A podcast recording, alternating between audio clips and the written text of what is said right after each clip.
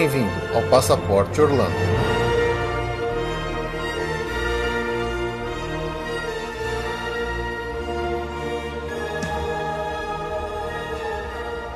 Ma chère mademoiselle, it is with deepest pride and greatest pleasure that we welcome you tonight. And now, we invite you to relax, let us pull up a chair, as the dining room proudly presents your dinner. Be our guest. Be our guest. Put our service to the test. Tie your napkin round your neck, Sherry, and we provide the rest. Olá pessoal, bem-vindos a mais um episódio do Passaporte Orlando. Eu sou o Felipe, E eu sou a Juliane. ou como diria o ET, eu sou o Phil. E eu sou a Julia. Acho que no último episódio a gente acabou não explicando muito bem essa brincadeira que a gente fez no começo, né? Quem conhece lá brinca- o brinquedo do ET lá no Universal, sabe que na entrada você dá o seu nome, depois o ET fala no final. Só que O que não é uma boa ideia. Né? O que não é uma boa ideia. Se eu e o Fê, que a gente chama Felipe e Juliane, ele já não entende e fala qualquer coisa, imagina aqueles nomes criativos brasileiros que existem por aí, né? é, fica difícil do ET complicar falar, né? Então, da última vez a gente, pra facilitar um pouco a vida do cara, a gente usou os nossos alias, Elias, o Phil, o Phil e a Julia. e o ET acertou. E o ET acertou, ele falou direitinho, Falou direitinho. Mas é isso aí. Então estamos de volta aqui para um episódio de notícias e de feedback de e-mails. E a gente vai aproveitar para falar um pouco dessa última viagem nossa, porque a gente julgou que não foi uma viagem com tantas novidades e coisas assim que geraria um episódio inteiro solo como foi nas outras vezes. Então a gente vai usar o espaço aqui do nosso passaporte comenta para fazer um mini relato de viagem também. Então a gente vai dar algumas das dicas que a gente pegou lá nessa última viagem, como sempre, nosso destaque do mês e tudo mais, tá? Então vamos lá para nossa sessão de recadinhos para a gente depois começar já com as notícias. Ten years we've been rusting, needing so much more than dusting, needing exercise, a chance to use our skills. Bom, como sempre, lembrando de continuar mandando pra gente e-mails pro nosso endereço podcast@passaporteorlando.com.br. A gente já pegou algumas pessoas aí que tem mandado pro nosso e-mail antigo, que era do Yahoo ainda, é, só que a gente não costuma verificar ele com muita frequência, então pode parecer que a gente ou não respondeu ou não leu aqui, e aí fica parecendo que a gente é mal educado, né? É. Mas lembre que o nosso novo e-mail agora, já faz um bom tempinho, é o podcast@passaporteorlando.com.br. Ou pode mandar mensagem pra gente lá no nosso Facebook, que é o facebook.com.br passaporteorlando, o nosso Twitter, que é o arroba passap Orlando, ou entre lá no site www.passaporteorlando.com.br e deixe um comentário nas postagens que a gente com certeza vai ler e vai responder. E lembrando também de, de continuarem dando as estrelinhas pra gente lá no iTunes, estou gostando de ver, obrigado pro pessoal que foi lá e deu estrelinha, É, a gente já tá subindo legal lá, fiquei feliz de ver a- a- vocês engajados aí, ajudar a gente lá no iTunes, mas o negócio é continuar, o negócio é continuar pra, pra manter a gente subindo, certo? E lembrando também a nossa agência de viagens, que é a Via Mundo Travel, pode te ajudar com uma cotação pra você ir pra Orlando, pra você ir pra qualquer lugar, pra Europa, seja onde for, Canadá, México, né? Onde você precisar aí, a gente pode te mandar, é só mandar um e-mail pra gente lá e pedir uma cotação. Entre no site viamundotravel.com.br que tem todos os nossos dados de contato. E se você gosta de fazer ah, independente sua, sua viagem, cotar voos e tal, procura pelo nosso buscador na, na nossa página do, do Passaporte Orlando mesmo. Tem o buscador de hotéis, voos, carro e etc. Se você é desses independentes que gosta de fazer por conta, e aí você pode fazer e ajudar a gente também. É isso aí. Bom, quem ouviu o nosso episódio anterior, que a gente falou sobre o Epcot, na sessão de recados a gente falou da surpresinha que a gente quer fazer aí com vocês, a brincadeira de final de ano, que é trazer três dos nossos ouvintes para participar de um game show, de uma brincadeirinha, de um quiz aqui com a gente no Passaporte Orlando, como episódio de encerramento do ano, né? De 2015. Já tivemos várias pessoas que se inscreveram, obrigado a todos que se inscreveram. Vocês vão estar participando aí do sorteio para essas três vagas. Então eu queria deixar aqui, como a gente está publicando esse episódio na segunda-feira, dia 7, eu ainda vou dar um tempo até dia 10 de dezembro para quem ainda quiser se inscrever, dá tempo, tá? E quem quiser conferir, a gente vai fazer esse sorteio ao vivo lá no Periscope nosso, do Passap Underline Orlando, que é o mesmo do Twitter, né? Segue lá e vê lá que a gente também, além de, de, de fazer o sorteio, a gente mostra pra vocês os, os brindes muito simples, muito singelos, mas que é de coração que a gente vai premiar os vencedores do, do, dessa brincadeira. queria aproveitar também para deixar aqui um agradecimento e uma recomendação, pra, porque eu fiz umas participações de alguns podcasts aí recentemente e eu esqueci de falar aqui. O pessoal que me chamou, que tem ouvido aí, não é falta de educação minha, não, é esquecimento mesmo, eu sou meio burro às vezes. Eu participei lá do NGCast número 13, falando sobre minha profissão, a engenharia mecânica. Também tive lá no Papo Acessível, lá com os amigos Sony e Fernando Scalabrini, no episódio número 86, que foi de Halloween, a gente falou falou sobre medo, foi bem legal esse episódio. E mais recentemente no Por Falar em Corrida 124, fui lá ajudar eles a falar um pouquinho que eles falaram sobre as corridas que acontecem lá na Disney, lá em Orlando, da Disney principalmente, né? Então, quem aí dos nossos ouvintes tiver interesse em algum dia participar em uma corrida, ouve esse episódio que a gente falou bastante sobre os eventos lá e vai te matar a curiosidade. Então vamos lá pro nosso recadinho final do nosso parceiro. Mr.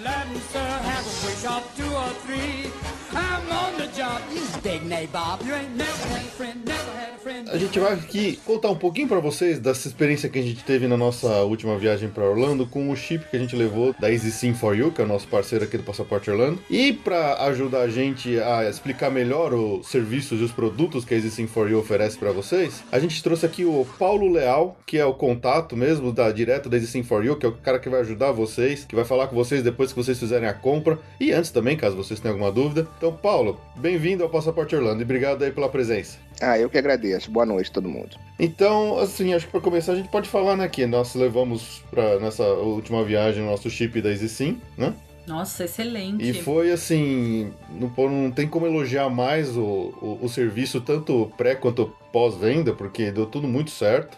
Nossa, a gente ficou em comunicação direta. É, acho que para explicar, né, Paulo? Quando a gente faz a compra lá no site, a gente já recebe o chip via correio, mas as instruções chegam depois, é, na véspera da viagem da pessoa, né? Via e-mail. É, exatamente. Faz a compra no site. É, o prazo normal de entrega é de até sete dias úteis, mas a gente tem a opção de SEDEX para entregar no Brasil. A gente tem estoque do chip tanto no Rio de Janeiro quanto em São Francisco, na Califórnia, onde está a nossa empresa. Então, tanto faz entregar no Brasil ou nos Estados Unidos. Os prazos são iguais. Normalmente, até três dias antes da viagem, a gente já manda um e-mail completo, que esse e-mail já quer dizer que é a pré-ativação do chip. Ele já recebe, a pessoa já recebe os números que ele vai estar tá usando. Se ele tiver o um número brasileiro, ele recebe o número brasileiro junto. Depois é só colocar o chip no avião, quando já tiver com o telefone em modo avião. E quando tirar o telefone do modo avião, quando chegar nos Estados Unidos, já está tudo funcionando e habilitado para uso. Não precisa ligar, mandar mensagem, fazer nenhum procedimento. É, exatamente. Foi bem assim mesmo com a gente. No avião mesmo eu já coloquei o chip. Quando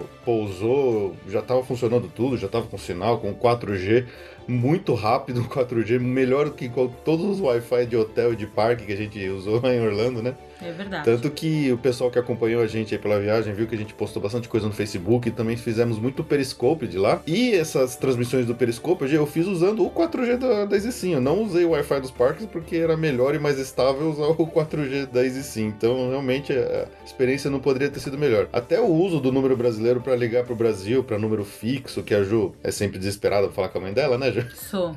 Então, funcionou perfeito. Uhum. Isso foi muito legal. Legal. Nós somos revendedores autorizados da T-Mobile, que é uma das três maiores operadoras americanas e eleita o 4G mais rápido dos Estados Unidos. E ela chega a velocidade de até 80 mega de velocidade, três vezes mais do que eu tenho na minha casa, por exemplo, na banda larga aqui. é verdade. Então isso é um, isso é um fato positivo para poder fazer periscope, snap e tudo mais que quiser ao vivo, né? Paulo, e explica pro pessoal quais são as opções que quem tiver interessado em levar o chip lá para os Estados Unidos nas suas viagens, o que, que ele pode incluir? Explica para nós, por favor, as opções. A gente basicamente tem dois tipos de planos. Um plano só de dados, tá? E esse plano de dados seria o plano só de internet. Tem muita gente hoje, até por conta do, do próprio WhatsApp, tá fazendo ligações, não quer ligação pro Brasil, porque faz tudo pelo WhatsApp para falar com o Brasil. Então pede só um plano de dados. E nesse plano de dados a gente tem dois planos de dados. Um plano de dados que é só para os Estados Unidos, que seria o Data Plan Smartphone, e um plano de dados novo que ele tem cobertura nos Estados Unidos, no Canadá e no México. Ah, legal. Que seria o North America Data Plan. São dois planos distintos só de dados e SMS. O, o mensagem de texto também tem liberado nos dois. E a gente tem três planos de voz. O plano US Only, que seria o plano com ligação e texto ilimitado nos Estados Unidos, e internet é, com franquias de 1 e 3 GB no 4G. Esse plano ele tem de 7, 14, 21 ou 30 dias. Então seria tipo um plano controle, ou seja, você está com um plano de 1 GB de 4G, o que, que a gente recomenda? Chegou no hotel de noite, se conecta no Wi-Fi do hotel, porque o teu plano vai durar a viagem toda. A gente tem um plano similar a esse, que seria o plano BR US, que ele é exatamente igual ao US Only, também de 7, 14, 21 e 30 dias, só que ele ainda tem franquia de minutos para ligar para celular e fixo no Brasil. Então o plano de 7 dias tem 100 minutos, o plano de 14 dias tem 200 minutos, o plano de 21 dias tem 300 minutos e o plano de 30 dias tem 400 minutos para ligar para celular e fixo no Brasil. Esse plano também tem a opção da gente criar um segundo número no chip, como se fosse um número virtual, que é um acordo que a gente tem com a Embratel para poder criar esse número no Brasil. Ou seja, a pessoa que é do Rio de Janeiro, está viajando para os Estados Unidos, a gente dá a ela a opção da gente criar um número fixo no Rio de Janeiro, DDD 21, para que os parentes e os amigos dela que ficarem no Rio de Janeiro possam ligar para ela fazendo apenas uma ligação local para um fixo. Quem estiver ligando não paga um DDI e lá nos Estados Unidos ela fica fácil de se comunicar se tiver essa necessidade de, receber ligação. É uma comodidade para quem está viajando de você ter essa opção de receber uma ligação como se fosse local. E o, vamos dizer assim, o nosso plano mais completo, que é o Ultimate 4G, que foi até o plano que vocês é, viajaram, ele também tem ligação e mensagem de texto ilimitado nos Estados Unidos, mas ele tem 4G ilimitado. E nesse plano, aí ele tem a opção de a gente colocar também nele toda a parte internacional. Então ele tem uma versão mais completa que ele vai ter ligação ilimitada também para fixo e para celular no Brasil e recebimento ilimitado de chamadas do Brasil. Aí seria o nosso plano mais completo de todos. Quer dizer, o cara não se preocupa com nada, pode usar à vontade, ligar à vontade, se tem necessidade até de ficar conectado com o trabalho, com a empresa, com a família, com quem for, ele pode fazer o que for, que não tem problema, né? É, nesse plano ele pode fazer o que for, então assim, é um plano bem consistente. Muito bom. Foi bom mesmo. Não, foi muito bom. E até assim, quando o pessoal viaja para lá, quem vai dirigir vai alugar carro e às vezes precisa pensar em alugar um GPS junto com o carro, ou levar daqui um GPS e depois tem que procurar mapa. Com isso você usa o GPS no celular, foi o que a gente fez, usou perfeito, assim, não teve? Ah, com certeza. E isso gera uma economia grande. O preço do GPS americano, eles variam de duas formas. Ele varia de acordo com a locadora que você está alugando seu carro e a categoria do carro que você está alugando e a quantidade de dias que você aluga esse carro. Então, quanto menos dias você alugar o carro, mais caro fica a diária de GPS. Pegar, por exemplo, um GPS na Alamo, sei lá, por 10 dias, não vai pagar menos do que 70 dólares o aluguel do GPS para esse período todo. E, por exemplo, 70 dólares, comparando, já seria o nosso plano de dados com 4G ilimitado. Então, o plano de 70 dólares. Então, além do GPS, que ele vai ter direito ao Waze, ao Google Maps ou o que for, vai ter todo o telefone à disposição dele. Então, você levar o chip é uma economia na viagem, se a pessoa de fato for alugar um GPS fora, entendeu? Com certeza. Eu, o que eu, às vezes, eu, eu escuto de, principalmente para os clientes que vão para Orlando, que Orlando tem uma oferta de Wi-Fi bastante grande, o que já não acontece, por exemplo, para Costa Oeste, para Las Vegas, você tem que pagar o Wi-Fi para tudo que é lugar e tal. O pessoal fala, ah, mas é para Orlando, não preciso, não preciso de chip, porque tem Wi-Fi em todo lugar. Até concordo que tenha, mas, por exemplo, você, se você tiver alguma necessidade, estiver viajando com criança, e eventualmente precisar de um telefone, se você não tiver pego um chip, você pode passar algum tipo de necessidade. Eu vou para Orlando, já fui 12 vezes, vou quase todo ano.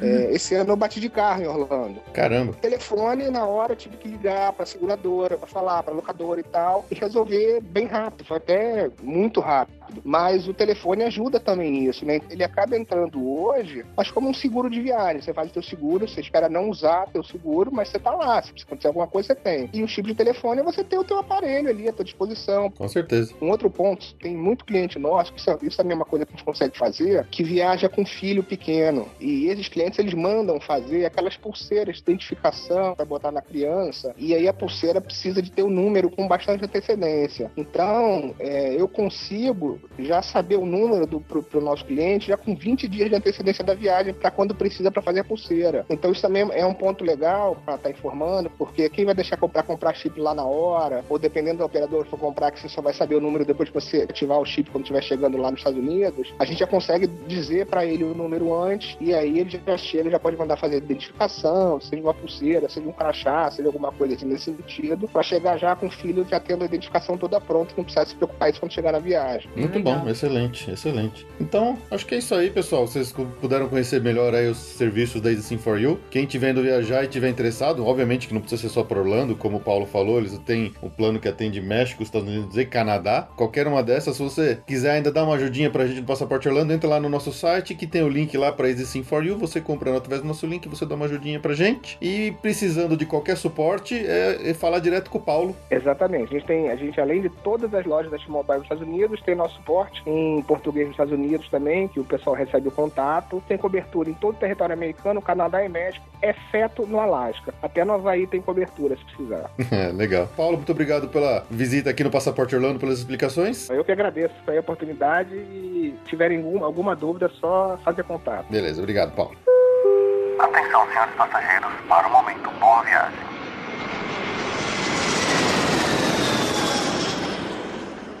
Bom, e agora a gente quer desejar uma boa viagem pro André, pra Luciana, que vão levar a Fernanda e o Matheus pra Disney. Vão pegar um Natalzão lá. Boa sorte. Boa sorte. Aproveitem muito. Paciência. Tenham uma excelente viagem e aproveitem muito. É isso aí, boa viagem então para o André, a Luciana e seus filhotes.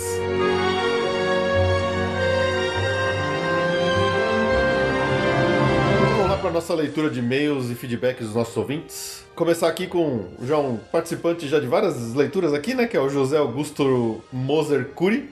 O Zé aqui que sempre tá por aqui, ele é um- participa bastante, comenta bastante. Eu gosto de ver, Zé. Obrigadão pela constante participação aqui. Então vou ler o e-mail dele. Ele diz o seguinte: Olá, Felipe e Juliano. Estou escrevendo para agradecer pelo empenho de vocês em sempre melhorar e fazer crescer o podcast. Posso dizer com certeza que é meu podcast predileto entre os muitos que ouço, principalmente daqueles sobre Orlando. Gosto muito do formato, da descontração e seriedade de vocês em nos manter atualizados e sempre alimentando a vontade de voltar para Orlando para passar as férias. Fiquei muito feliz alguns meses atrás de ganhar as lembranças do Star Wars Weekends, do concurso cultural Passaporte Orlando, e quero dizer que estou à disposição para apoiar esse projeto do podcast. Já fui duas vezes para Orlando, em novembro de 2013 e maio de 2015. Na primeira com meu primo, onde tudo era novo para mim, não conhecia nada de Orlando, parques, etc. Mas curti demais nos 10 dias que passamos lá. Voltando, busquei muita informação complementar de Orlando e fui sonhando com a segunda viagem, que aconteceu este ano. Fui com meus pais e meu irmão, e dessa vez ficamos 15 dias. Três deles foram para Miami, mas prefiro Orlando. e para esta segunda vez foi muito bom lembrar das dicas de vocês, bem como usar muitas das informações de vocês em meu roteiro, o qual preparei com muitos detalhes, envio em anexo. Durante os quatro meses desde que comprei a passagem até a viagem. E realmente, o Zé ele mandou aqui pra gente o roteiro dele, ficou muito legal. É bem do estilo que a gente gosta, que a gente recomenda as pessoas fazerem, só que ele colocou a foto, o logo dos parques que ele fazia no dia. Capricho. É, uma capricho, Um ficou capricho. bonitinho, ficou muito legal. Ele continua aqui. Uma experiência que tive diferente esse ano foi de ir no jogo de futebol do Orlando City, time do Kaká, junto com a minha família, o que foi muito legal. Minha mãe nunca tinha ido em um jogo de futebol e gostou bastante. É, acho que é um pouco diferente a experiência de um jogo de futebol nos Estados Unidos do que aqui no Brasil, É. né? o jogo é tipo um show mesmo, fogos de artifício na entrada do time em campo, padrão Disney, etc. Experiência recomendável não apenas para quem curte futebol, mas para todos. Estádio limpo, organizado, estrutura nota 10. Foi no jogo que o Orlando empatou 2 a 2 com o New England Revolution, com mais de 27 mil pessoas no estádio. Super civilizado, torcida das duas equipes misturadas, sem brigas ou problemas. Valeu a experiência, recomendo muito. Sou muito fã de futebol. Aqui torço pro Curitiba, mas a experiência foi tão positiva lá que me tornei torcedor do Orlando City, ou seja, meu segundo time. Ah, ou- outra coisa muito boa foi termos nos hospedado em um apartamento que alugamos em Kissimmee, com piscina e estrutura completa. Alugamos de uma brasileira e gostamos muito mais do que hotel. Valeu muito a pena, pensando em preço, comodidade, qualidade e proximidade do Complexo Disney. Bom, é isso. Desculpe me alongar, Deus abençoe, um abraço e sucesso ao podcast. Pô, Zé, obrigado pelo seu relato aqui, pelas suas experiências, muito legal. A gente sempre gosta de ouvir histórias vindas do pessoal que curtiu, que gostou, e dicas né, de Orlando para compartilhar com os nossos ouvintes, né? Com certeza. Essa do jogo de futebol é muito interessante. Tem outras coisas de esporte que são legais de fazer por lá também.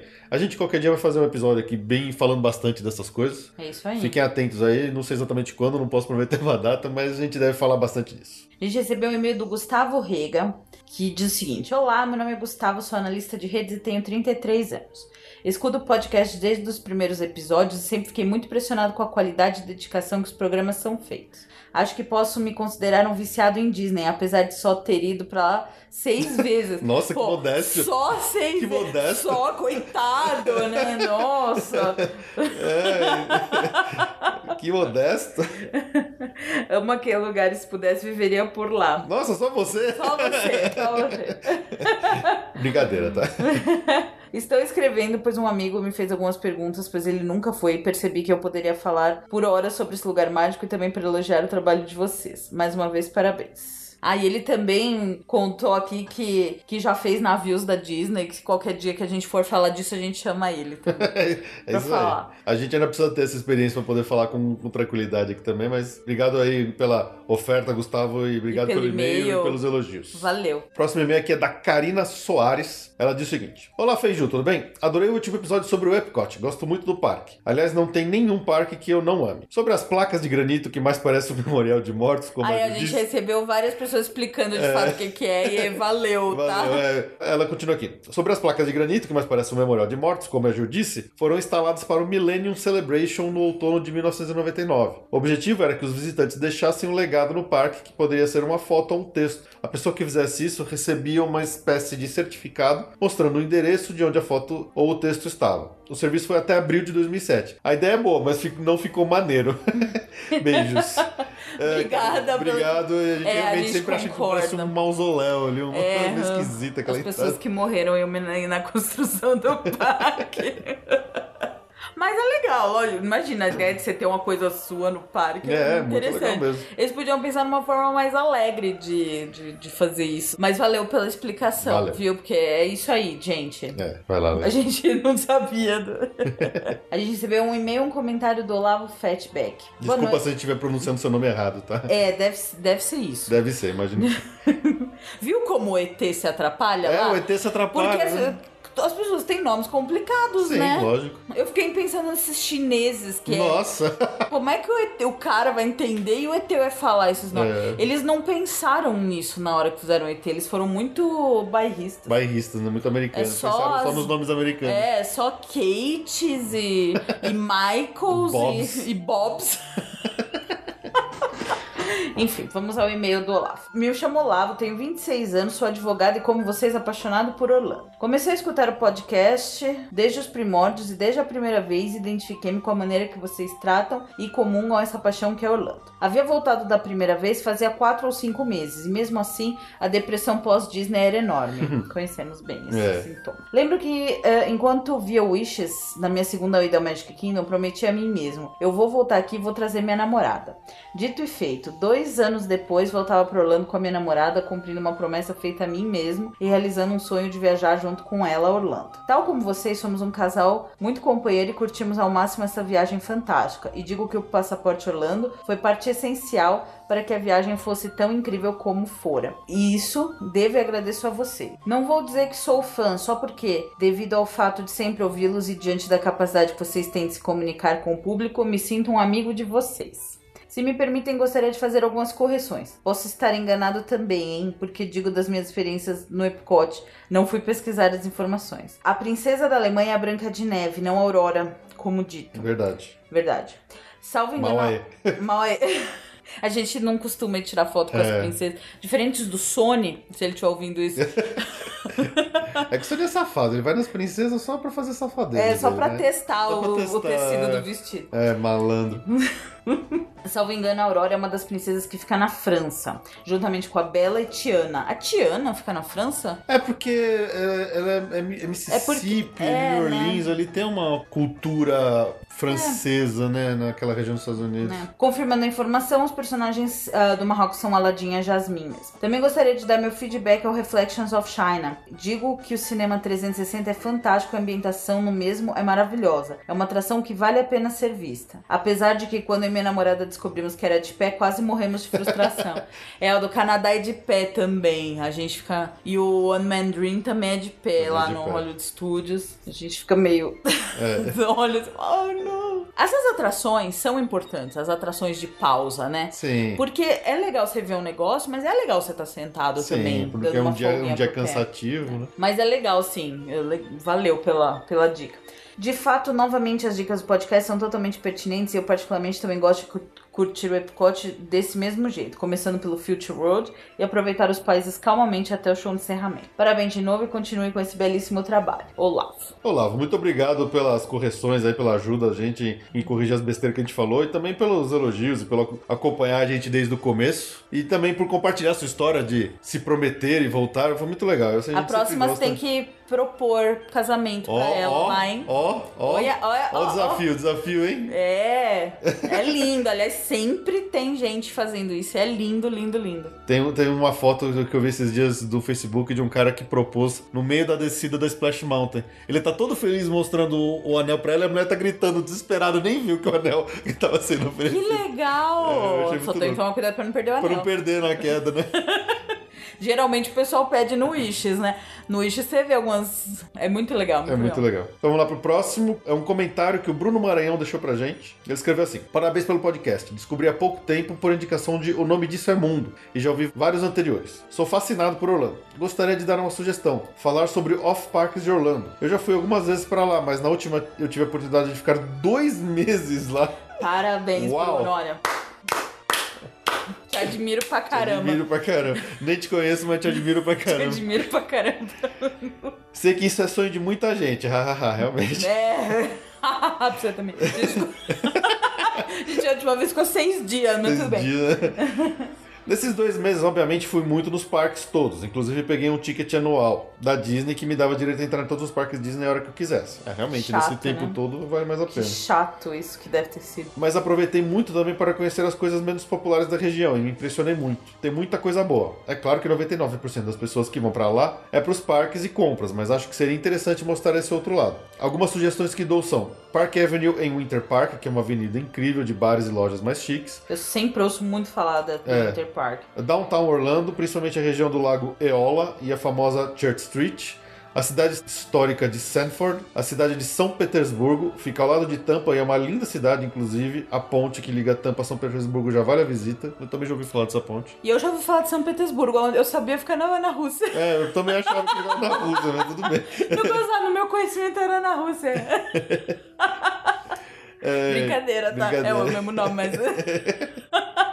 eu sei, tá? Que é o mesmo nome. É, assistir a jogos de NBA, NHL ou futebol e coisas do tipo. Mais uma vez, parabéns. Abraços, Bruno Morel. Bruno, obrigadão pelo comentário. A gente realmente já tem até programado pro começo do ano que vem fazer um episódio só sobre temas fora de parque, porque quando o pessoal vai pra lá com mais tempo, vale a pena, tem muita coisa boa pra fazer. Como, principalmente nessas épocas que de dólar alto, o pessoal acaba fazendo viagens mais enxutas, mais curtas e acaba focando em parque, mas com certeza tem muita coisa boa, a gente mesmo tem algumas experiências Sim. compartilhar com vocês. Então fique esperto aí que logo logo a gente deve falar bastante desse off-park lá em Orlando. É isso aí, valeu. Agora, rapidinho aqui, só pra recompensar as pessoas que têm dado cinco estrelinhas pra gente lá no iTunes e têm deixado os comentários, vamos ler alguns aqui. A Ju Cribeiro rece- escreveu. Deve ser Ju C. Ribeiro. É, imagino que sim, mas é que é o login é Ju Cribeiro. Deve ser Ju C. Ribeiro. imagino que sim. Ok. Show de bola, show de Orlando, ótimo podcast, ótimas dicas, além do conteúdo ser informativo, também é muito divertido. Obrigado, Ju. O Ronaldo Saul falou que é muito bom. Muito bom mesmo. Bom humor, informações precisas, gente que conhece mesmo o assunto. Oh, valeu. Valeu. Leonardo Amo escreveu: Perfeito, podcast atualizado com informações e muita diversão sobre Orlando. Valeu, Léo. O Geraldo Salles falou que é muito bom ouvir e recordar. Muito bom. Muito bom. o Fausto Mastrella escreveu: Para curar a DPO, minha esposa e eu adoramos ouvir enquanto estamos no carro. É muito divertido, informativo e prazeroso de ouvir. Já fomos para a Disney quatro vezes, estamos ansiosamente esperando pela quinta visita e, em paralelo, curando a nossa DPO. De tanto falarem, estamos querendo visitar a Orlando Eye e fazer todos os programas que aprendemos ouvindo o podcast que nem imaginávamos que existiam por lá, apesar de já termos visitado. Ju e Felipão, vocês nem sabem, mas já consideramos vocês amigos. Abraço de Gisele e Fausto e obrigado pelo podcast. Valeu, Fausto. É isso aí, cara. Gisele também. Gisele, isso, desculpa. O login é RN Eliel, falou fantástico. Podcast viciante. Descobri há pouco tempo estou ouvindo todos para relembrar a experiência que tivemos e nos preparar para a próxima em março de 2016. Excelente. Excelente. Muito bem. Então, pessoal, obrigado pelos comentários, pelas estrelinhas no iTunes. Continuem eh, recomendando e ajudando a gente a divulgar o podcast. Pedir para os seus amigos também que gostarem, ouvirem lá e dar sua opinião das estrelinhas, que a gente agradece muito. É isso aí. Agenda. Então vamos lá para nossa agenda. Continuam ainda valendo os eventos de Natal de Orlando, todos eles que a gente tem falado aí nos últimos meses, né? É, mas a Very Merry até pouco tempo, até só dia 18 de dezembro, tá? É, Porque na tá última acabando. semana, na semana do Natal, ela já, já tá muito cheia o parque, ela já não fazem mais a festa. É, lembrando que é um ticket à parte que tem que comprar para ficar no parque depois das 7 horas. É, não sei escorraçado que nem um. A gente já fala A gente disso já pra fala vocês. disso. Lá no Epcot continua ainda o Candlelight Processional até dia 30 de dezembro. É, é um daqueles que não precisa pagar, mas é recomendável que você compre um dinner package para poder entrar com tranquilidade. Sem o dinner pack, você tem que ficar numa filona. Isso. E corre o risco de não entrar. Também no Epcot tem o Holidays Around the World, que vai até dia 30 de dezembro. Esse é incluso no ingresso, é só rodar pelo pavilhão dos países. É, que e você vai encontrando horários. e olhar no Times Guide o que, que tem em cada horário de cada país. No Hollywood Studios, Oh. Ó, até dia 3 de janeiro ainda vai estar rolando o último Osborne Family of Spectacle Dancing Lights. Oh. Infelizmente, tá acabando. Inclusive, é um dos maiores incentivadores da gente ter corrido pra lá esse. Não, o único, né? É, O é. maior. Não, Não, foi, não a é gente só foi único. pra isso. Não, não, não é Ah, só foi, pra ah, isso. foi só pra isso mesmo. Razão da gente ter ido é, foi dar tchau pro É. Osborne. Isso. Então vai até dia 3 de janeiro. Também lá no SeaWorld tem o SeaWorld's Christmas Celebration, que vai até dia 31 de dezembro. É incluso no ingresso para você poder participar das diversas atividades extras de Natal que acontecem no parque. Um que é novidade que a gente tá falando aqui pela primeira vez, que é o Legoland Florida Christmas Bricktacular. que acontece na Legoland aos sábados e domingos de 5 a 30 de dezembro. Se não me engano, 30 de dezembro é uma quarta e é, é o último dia mesmo. É um evento lá de Natal da Legoland, que tem encontro com o Papai Noel e Soldadinho de Chumbo, tem um mosaico de Lego de Natal, tem caçada temática na Miniland com uma chance de ganhar um pacote de prêmios Lego, uma estação onde as crianças podem escrever uma carta para Papai Noel e enviá-la ao Polo Norte. Então, é incluso no ingresso e acontece lá no Parque da Legoland para a criançada curtir. Já saindo das celebrações de Natal, o evento Harry Potter Celebration, que acontece no Universal Studios, dia 29 a 31 de janeiro, é incluso no ingresso. E o interessante é que já saíram várias notícias de eventos e de celebridades que vão estar eh, presentes nesse evento desse ano de 2016. E tem o Ron. uh, tem o Não, Ron. tem vários, vários atores legais. Então tem o Rupert Grint, que é o Ron Weasley. Não, os outros sempre aparecem, os genéricos, É, né? Os o- secundários, mas o Ron é. a primeira vez. Exato. Então tem o Matthew Lewis, que é o Longbottom. No, it doesn't matter. Tem a Kate Leung, que é a Cho Chang. No one cares. A Ivana Lynch, que é a Luna Lovegood. I don't care. E. Ha! Another Weasley! Que é a Bonnie Wright, que é a Dina Weasley. E o Ron? Ai, eu adoro o Ron Weasley. O Ron, o Rupert Grint, vai lá. Então. Ele é uma boa razão pra gente ir, né? Sabe, quando eu teimo, eu consigo, Eu sei, né? eu te conheço, eu te conheço. Daqui a pouco a gente vai estar indo pra lá de novo, já tô apostando. É o Ron. Alguns dos eventos que vão acontecer nessa, nessa celebração aí do Harry Potter são, por exemplo, participar num mini tour interativo, que é uma experiência oferecida pela Warner Bros. Você pode experimentar o chapéu seletor para ele falar pra você em que casa que você vai estar. Se cair porque eu sou Sonserina de novo... É você é. Eu você não é, sou que é, Sonserina. Você sabe o que é. O Felipe fez o teste no Pottermore. no, no Pottermore. Ele respondeu tudo. Obviamente que ele ia cair na Grifindória. Eu fui sincera Eu fui e caí na também. Sonserina. Não, ele não foi sincero. Ele sincero. respondeu Opa. exatamente o que ele tinha que responder pra cair na Grifindória. Senão ele teria caído na Lufa-Lufa, que é a escola dos idiotas. Se fosse sincero, ia cair na Lufa-Lufa. Eu fui sincera, caí na Sonserina. Porque você é malvada, você é do mal, você gosta de coisas ruins. Eu não sou do mal. You're evil. Eu, eu sou. Não, não é verdade. E se o seu chapéu seletor me falar que eu sou da Sonserina, eu vou ficar muito brava. Eu, eu acho que você é. Eu não sou, eu tenho uma varinha do Ron. Qualquer um que já te viu dirigindo com a sua Road Rage sabe que você é da Sonserina. Notícias do mês.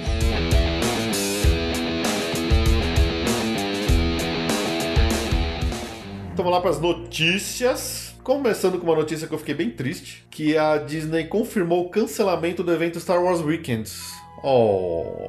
porque o que que tá rolando, né? Como a gente até deu a notícia do, naquele nosso episódio que a gente falou sobre a D23, é, existia a, a ideia de um evento novo que se chamaria Season of the Force, que aconteceria tanto no Hollywood Studios quanto na Disneyland na Califórnia. Só que nunca se falaram em nenhuma questão de, de cancelamento ou não do, do Star Wars Weekend, se seriam dois eventos eh, separados, em épocas separadas e tal. É, como sempre, a Disney dá boa notícia E não fala coisas deixa né? o- os implicações, os ônus. É. Eles falam do bônus e não falam dos ônus, né? Exato. Então, aí a última as informações oficiais que saíram no blog da Disney, assim, ele não diz, mas tá escrito, né? Que realmente acabou, infelizmente acabou o Star Wars Weekends e só vai ter mesmo agora o Season of the Force. Só que logo depois, quando começaram já a acontecer as coisas que deveriam acontecer no Season of the Force, lá na Califórnia, na Disneyland, já está rolando a Season of the Force agora em dezembro e vai até janeiro. A Space Mountain já tá toda transformada em Hyperspace Mountain. Eu recomendo vocês entrarem no YouTube e procurar o vídeo que fizeram lá, que tá incrível. Eu babei com ela. Eu, a gente põe o link aqui para vocês verem lá na postagem, link, link no post. É, e as outras coisas todas que, que, que foram anunciadas pro Season of the Force já estão acontecendo lá na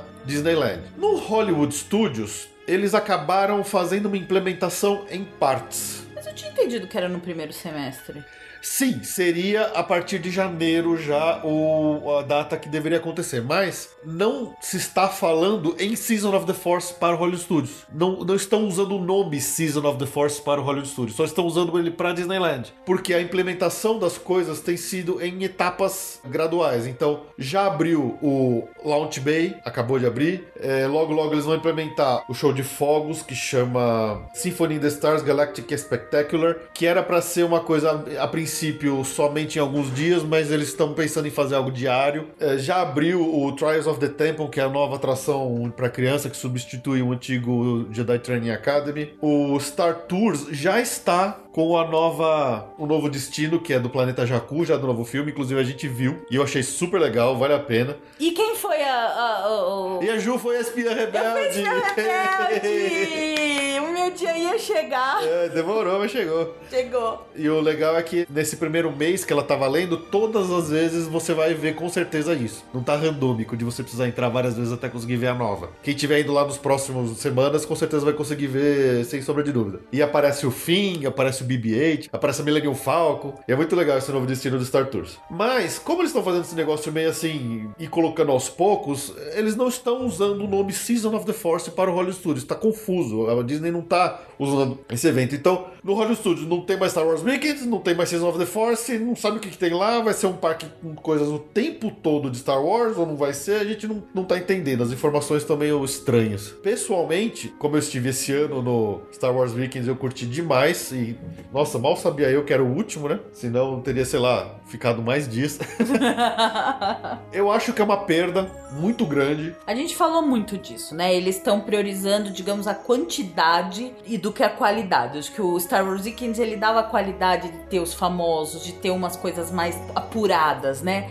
Fazendo esse, se- essa proposta do Season of the Force, que é muito parecida com o Frozen Summer Fun, é uma forma dele dar uma, digamos assim, a, a quantidade de oferta vai ser maior, mas com menos qualidade, né? Quer dizer, vai ficar muito mais tempo as lojas. Então é a gente a gente falou sobre isso, né? A impressão É. que dá é essa mesmo. Eles estão indo pelo mais ge- geral, que atende mais gente com menos. É que assim, do que eu presenciei e senti lá no Star Wars Weekends, que eu acho que vai ser a grande perda é se esse evento realmente, porque eles estão falando que o Season of the Force vai ser uma coisa, um nome exclusivamente utilizado na Disneyland, não vai ser no Hollywood Studios. Se o Hollywood Studios ficar com esses eventos de Star Wars durante o ano inteiro, tá legal, é Star Wars, é, mas não tem aquela concentração de fãs focados exclusivamente naquilo que tinha no Star Wars Weekends. Porque como é que era o Star Wars Weekends? Você tinha três dias por semana, né? Então a sexta, um sábado e domingo, com as celebridades exclusivas em cada um daqueles finais de semana. Então concentrava muito, né? Nesses poucos finais de semana por ano, né? acho que são seis finais de semana por ano, os fãs que realmente queriam ir lá pra curtir o evento de Star Wars, o pessoal ia fantasiado, ia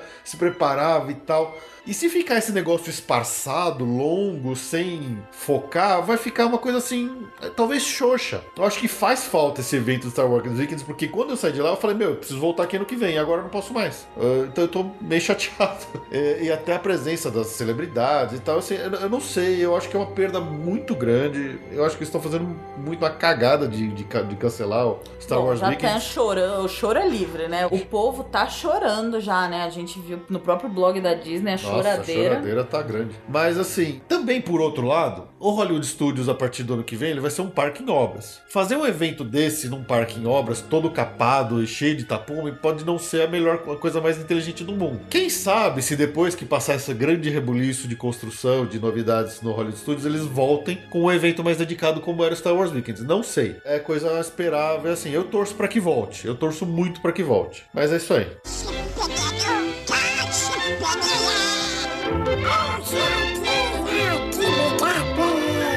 Nessas mudanças já do Hollywood Studios, é o Pizza Planet, o restaurante que fica ali perto dos Muppets, vai fechar em 11 de janeiro. Não tem informação oficial do que vai acontecer por lá. A gente acredita que já faz parte do território que vai ser o Star Wars Land, É, né? ali deve ser o Star Wars Land e o Pizza Planet, que é do Toy Story, que vai ter o Toy Story Land, ele deve ser relocado pra Deve onde ser vai relocado ser. né? pra lá. Mas tem um rumor de ser um restaurante dos Muppets. Acho que isso é besteira. Eu acho que isso é besteira. Eu acho Acho que o Muppets rumor- já era no, no Hollywood Studios. É, eu também não duvido que ele Enfim, continue lá. é, quem viver verá, né? Eu, assim, até como uma pessoa que vende ingressos, vai ser difícil fazer essa venda de ingressos pra Hollywood Studios pra partir do ano que vem, né? Porque eu imagino que o parque vai estar pela metade ou menos, né? Ah, sim. Vai ser muito esquisito aquele parque nessa Vai ser nessa muito época. esquisito. Quando Já ele tá, né? É, já tá. Ele já tá meio capenga. Vai fechar o Indiana Jones, vai fechar toda aquela parte lá. Eles precisam começar a construir, né? Vai saber o que eles vão fazer.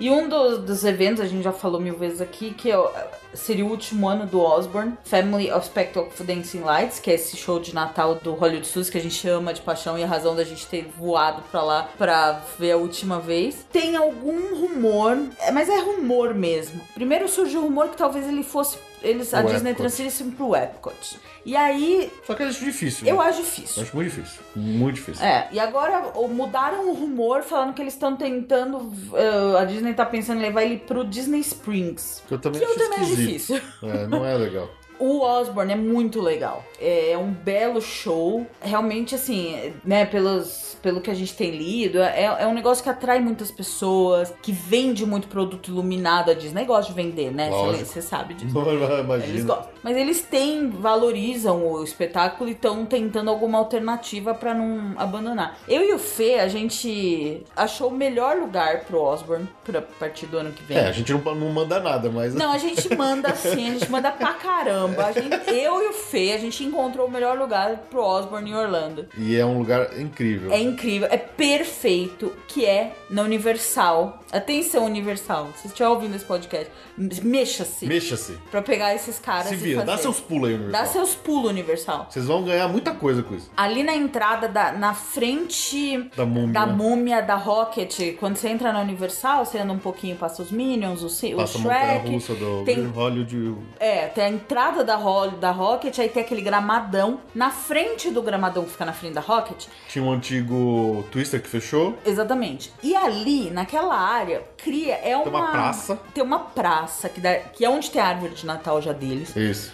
Tem uma praça. E tem, ali, ali entre a múmia e o Transformers, tem uns dois quarteirões que é basicamente fachada. De prédios De imitando, prédio imitando Nova, Nova York, York, que como não- era lá no Hollywood Studios. Como era no Hollywood Studios, e também não tem nenhuma função muito Não. prática. E é fechado. É diferente do Epcot, que não tem um ambiente fechado de prédio, um corredor. Ou, ou no Disney Springs. Lá é, tem um ambiente fechado de um corredor, de uma Um rua, corredor. com prédio dos dois lados, com uma altura legal, que dá pra colocar essa iluminação. E a praça, eles podem fazer essas iluminações podem, nas árvores. pode começar na praça. É. que- e, é, e é um lugar até mais nobre no parque do que era no Hollywood Studios, que era lá no Lá no fundão. fundão, jogado É lá no bem na entrada do Universal. Olha, siga a nossa dica, pessoal do Universal. Cata esses caras e leva o Osborne pra lá. Se eles fizessem fizerem isso, eles vão se dar bem. Eu, eu não sei se a Disney tem alguma exclusividade com a família Osborne desse show, ou se agora que eles vão cancelar lá no Hollywood Studios está aberto pra qualquer um pegar. Se eu fosse Universal, eu faria isso, mas voando, voando. É. Voando. Eu, é a nossa dica, Universal, ó, de graça, hein? De graça não, você podia dar alguma coisinha pra gente. Ingresso vitalício, Ingresso vitalício hotel vitalício. no, no Hard Rock Hard ou Rock. no Loyals. É, nada de Cabana Bay, não, muito pobre.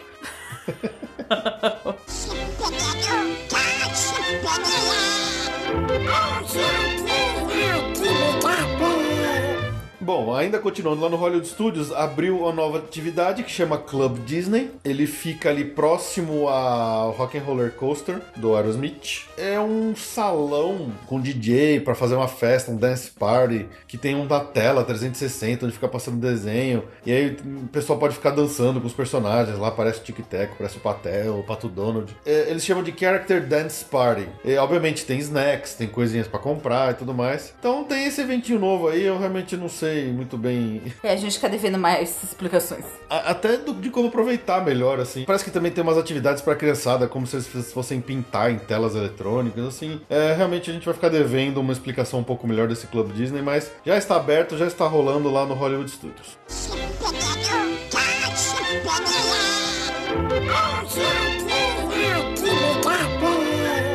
Eu que vou ficar encarregada da boa notícia agora Lógico. pra todo mundo. Não é pra todo mundo, né? Tem gente que gosta. Tem gente que adora. Deus. O PH e o Brunão adoram essa Vixe, porcaria. Maria.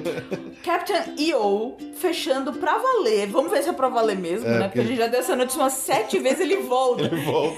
Ele volta. Dia 6 de dezembro, já foi. Já era. Tchau, Captain EO e o Michael Jackson. É isso aí. E o que vai ficar no lugar vai ser um, um festival de, de curtas da Pixar. Bem melhor, hein? Pois é. Deve ser todos aqueles curtas que passam antes dos, Ah, uma graça. dos filmes da Pixar no cinema. Mas isso aí já era Capitaneou. É, espero que não volte. Eu gosto do Lava. I Lava You. Ai, Lava You, é muito bom.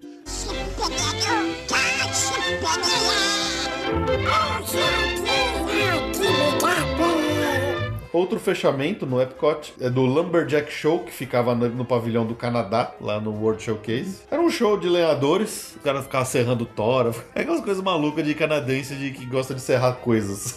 A gente viu Lumberjack no Alasca, não viu no Canadá. Ah, o Alasca. ah, o Alasca. A gente tá 40 graus aqui. Saudade do Alasca. Quem tinha interesse em ver esse show dos lenhadores no Epcot, Vai infelizmente já era, vai ter que ir lá pro Canadá ou pro Alasca de verdade.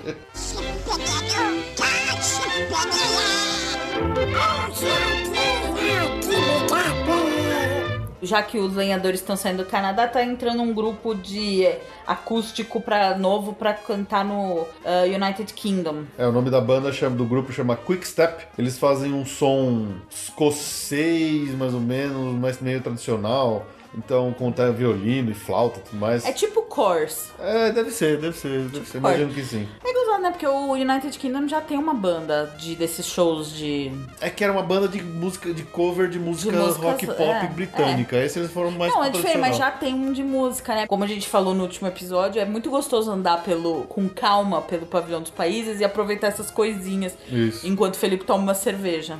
e Se embriaga. Você fala parecendo que eu sou um bêbado. Bêbado. Awesome!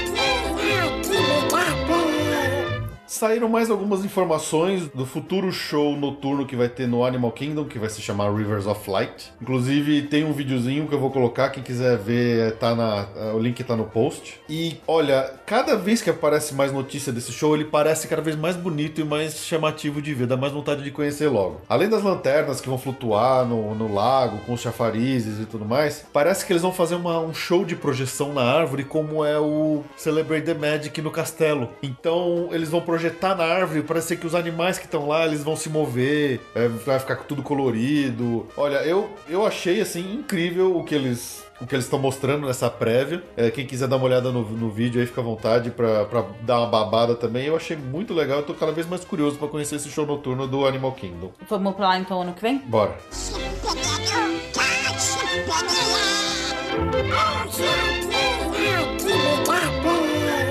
Outra boa notícia é pra quem quer ver coisas chatas indo embora. É o Beetlejuice vai fechar em janeiro na Universal. É, lembrando que ele é, está colado lá com o Disaster, que já fechou. Então, essa segunda fase do fechamento ali daquela região para construção da nova experiência que é do Fast and Furious Supercharged. Então, dia 5 de janeiro, acabou o Beetlejuice. Acabou. A Universal é incrível, né? Então você vê a Universal lá fazendo. O, o- no Island, o School Island gigante lá. A Universal já tá com o Jimmy Fallon, vai estar tá com o Fast and Furious, vai tudo sair antes de, do Avatar, tenho certeza. É capaz. certeza. Só a nota, tá? Eu não sei se vocês já viram ou, ou não, eu até coloco a foto no post pra vocês compararem. A fachada lá da Skull Island do King Kong na Island of Adventure tá igualzinho o Castelo de Grayskull, pra quem conhecia o He-Man, pra quem via He-Man. Então toda vez que eu olho para aquilo, eu penso no Castelo de Grayskull. Dá a impressão que é uma atração do He-Man. Aí a gente deixa o quiz no ar para os nossos ouvintes dizerem que vocês acham. O que, que vai ficar pronto primeiro? o terceiro parque da Universal ou Avatar Land?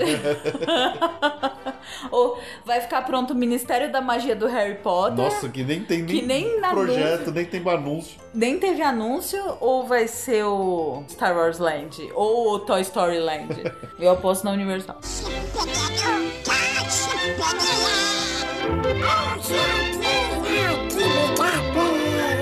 Acabou de abrir uma nova loja chamada de Williams of Hollywood Prop Shop, que parece até um museu, ela é meio esquisita, uma loja cheia de tralha, assim, meio velha. E nessa loja eles estão vendendo produtos autênticos que realmente foram utilizados nos Halloween Horror Nights. São fantasias, roupas, perucas, é, itens de cenário. Tem um monte de tranqueira que foi realmente utilizado nos cenários e tal, nas, nas casas mal assombradas, nos eventos de Halloween do Universal. E, e aí fica interessante quem tiver curiosidade de ver, de comprar umas tralhas, umas velharia aí, tá lá nessa nova loja no Universal Studios que chama Williams of Hollywood Prop Shop. Se você entrar na postagem, eu vou deixar o link para uma página onde tem um monte de foto desses produtos e do ambiente, para matar a curiosidade.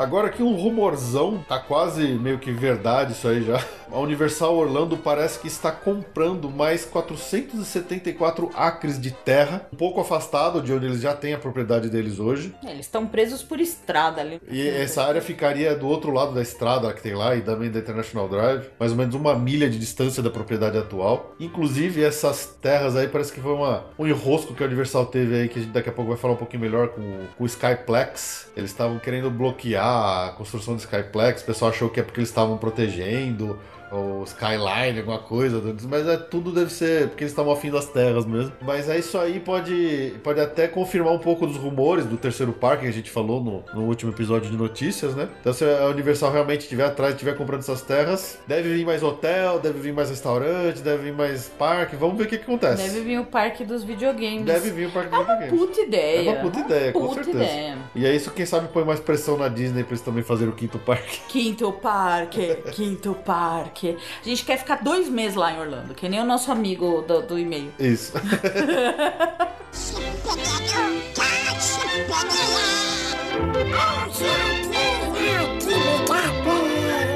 Bom, lá do Busch Gardens saíram algumas novidades sobre a nova montanha russa que vai se chamar Cobra Curse. Interessante que eles já estão dando mais ou menos qual que é o, o, esquema da nova montanha russa. Então ela vai dizer que é, no único movimento ela já vai subir quase 24 metros de altura de forma linear. O cara você sobe retão e depois começa a cair, né? Em vez de ter aquela subida gradual que vai subindo, não sei o que. Você sobe reto e bum, despenca de 21 metros. Ela vai ter mais ou menos 3 minutos e meio de tração. O carrinho vai chegar até 64 km por hora e ele gira também. Ele não só segue uh, em linha reta, mas ele também gira. Parece super radical, mas eles dizem que vai ser familiar. Não é. sei que família que gosta é. desse tipo de coisa. Eu não sei também. Então, ela, é, o cenário é como se ela fosse num local, uma escavação do Egito, onde os arqueólogos descobriram o lendário templo do Rei Cobra. Então é isso aí, novidades aí da nova, da nova montanha-russa do Busch Gardens começam a aparecer. Vamos ver como é que isso aí vai ficar. Deve abrir logo, ela não deve demorar muito, acho que agora 2016. no verão, 2016, isso já deve estar funcionando. E vamos ver o que acontece. Qualquer notícia mais a gente passa aqui pra vocês. Egito a gente sempre lembra da múmia, né? É lógico. The curse is real. Vocês adoram a múmia? Ah, eu também. Cada vez que eu vou pra lá, eu descubro que eu adoro a múmia.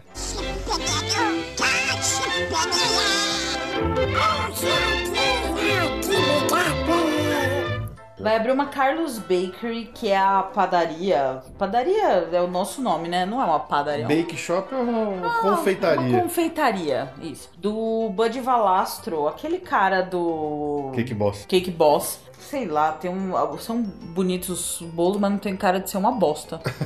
mas enfim, é, vai abrir lá no Florida Mall. A gente vai falar mais daqui a pouco, né, da nossa viagem. O Florida Mall tá irreconhecível. Esquisito. Tá esquisito. E, o, e esse Carlos Bakery vai ser, já faz parte do novo Florida Mall. O Florida Mall mudou, Mudou, tá? mudou. Se você passou dois anos sem ir no Florida Mall, ele não é mais aquele shopping legal, econômico. E vai ter essa padaria lá.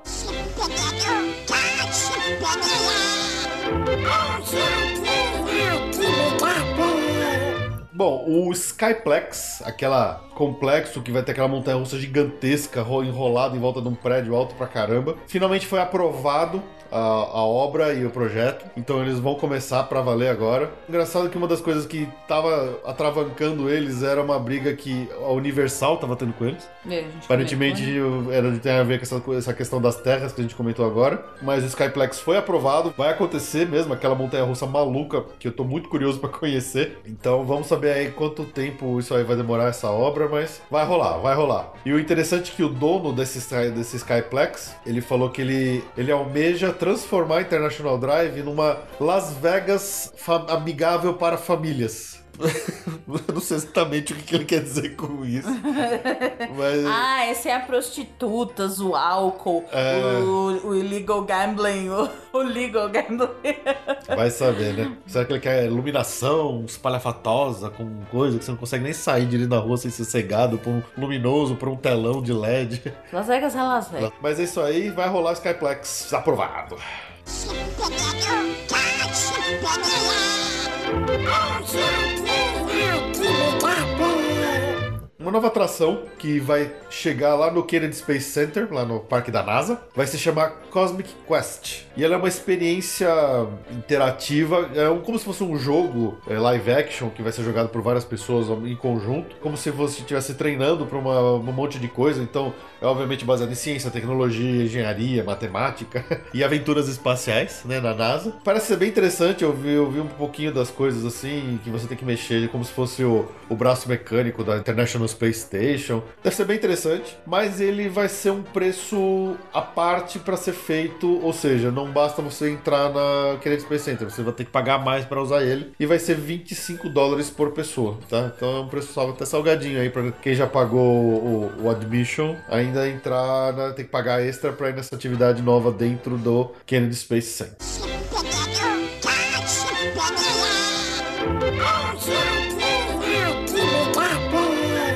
Tá abrindo um bar chamado Cowgirls Rock Bar lá na iDrive 360. É o primeiro ah, bar com um touro mecânico Em Orlando. em Orlando e ele está se esse bar está sendo reconhecido pela por conta das suas garçonetes, né? Cowgirls, obviamente, que é as cowboyas. As cowboyas. As cowboyas devem ser gostosas. Cardápio base, Básico americano. básico americano, ribs, whatever. Barbecue ribs É, and é, stuff. exatamente, mas a graça deve ser as mulheres, né? No touro mecânico. No touro mecânico. É isso aí. Então, é, pode ser um programa A gente viu aí. esse negócio A abrindo, gente lembra? viu, a gente tava lá no Tava dia que abriu. inaugurando. No dia que inaugurou, a gente por exemplo, foi lá na frente. E tem mesmo um touro mecânico. E tem o mesmo touro mecânico.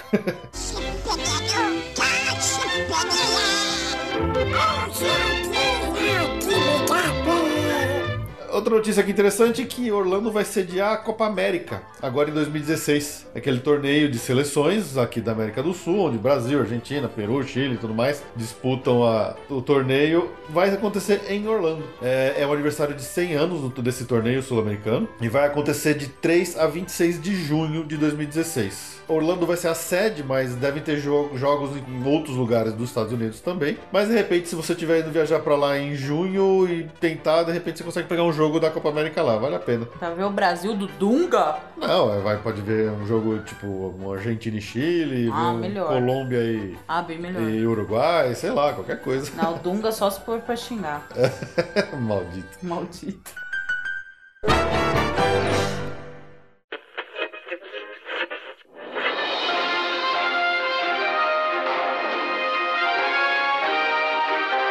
Passaporte comenta.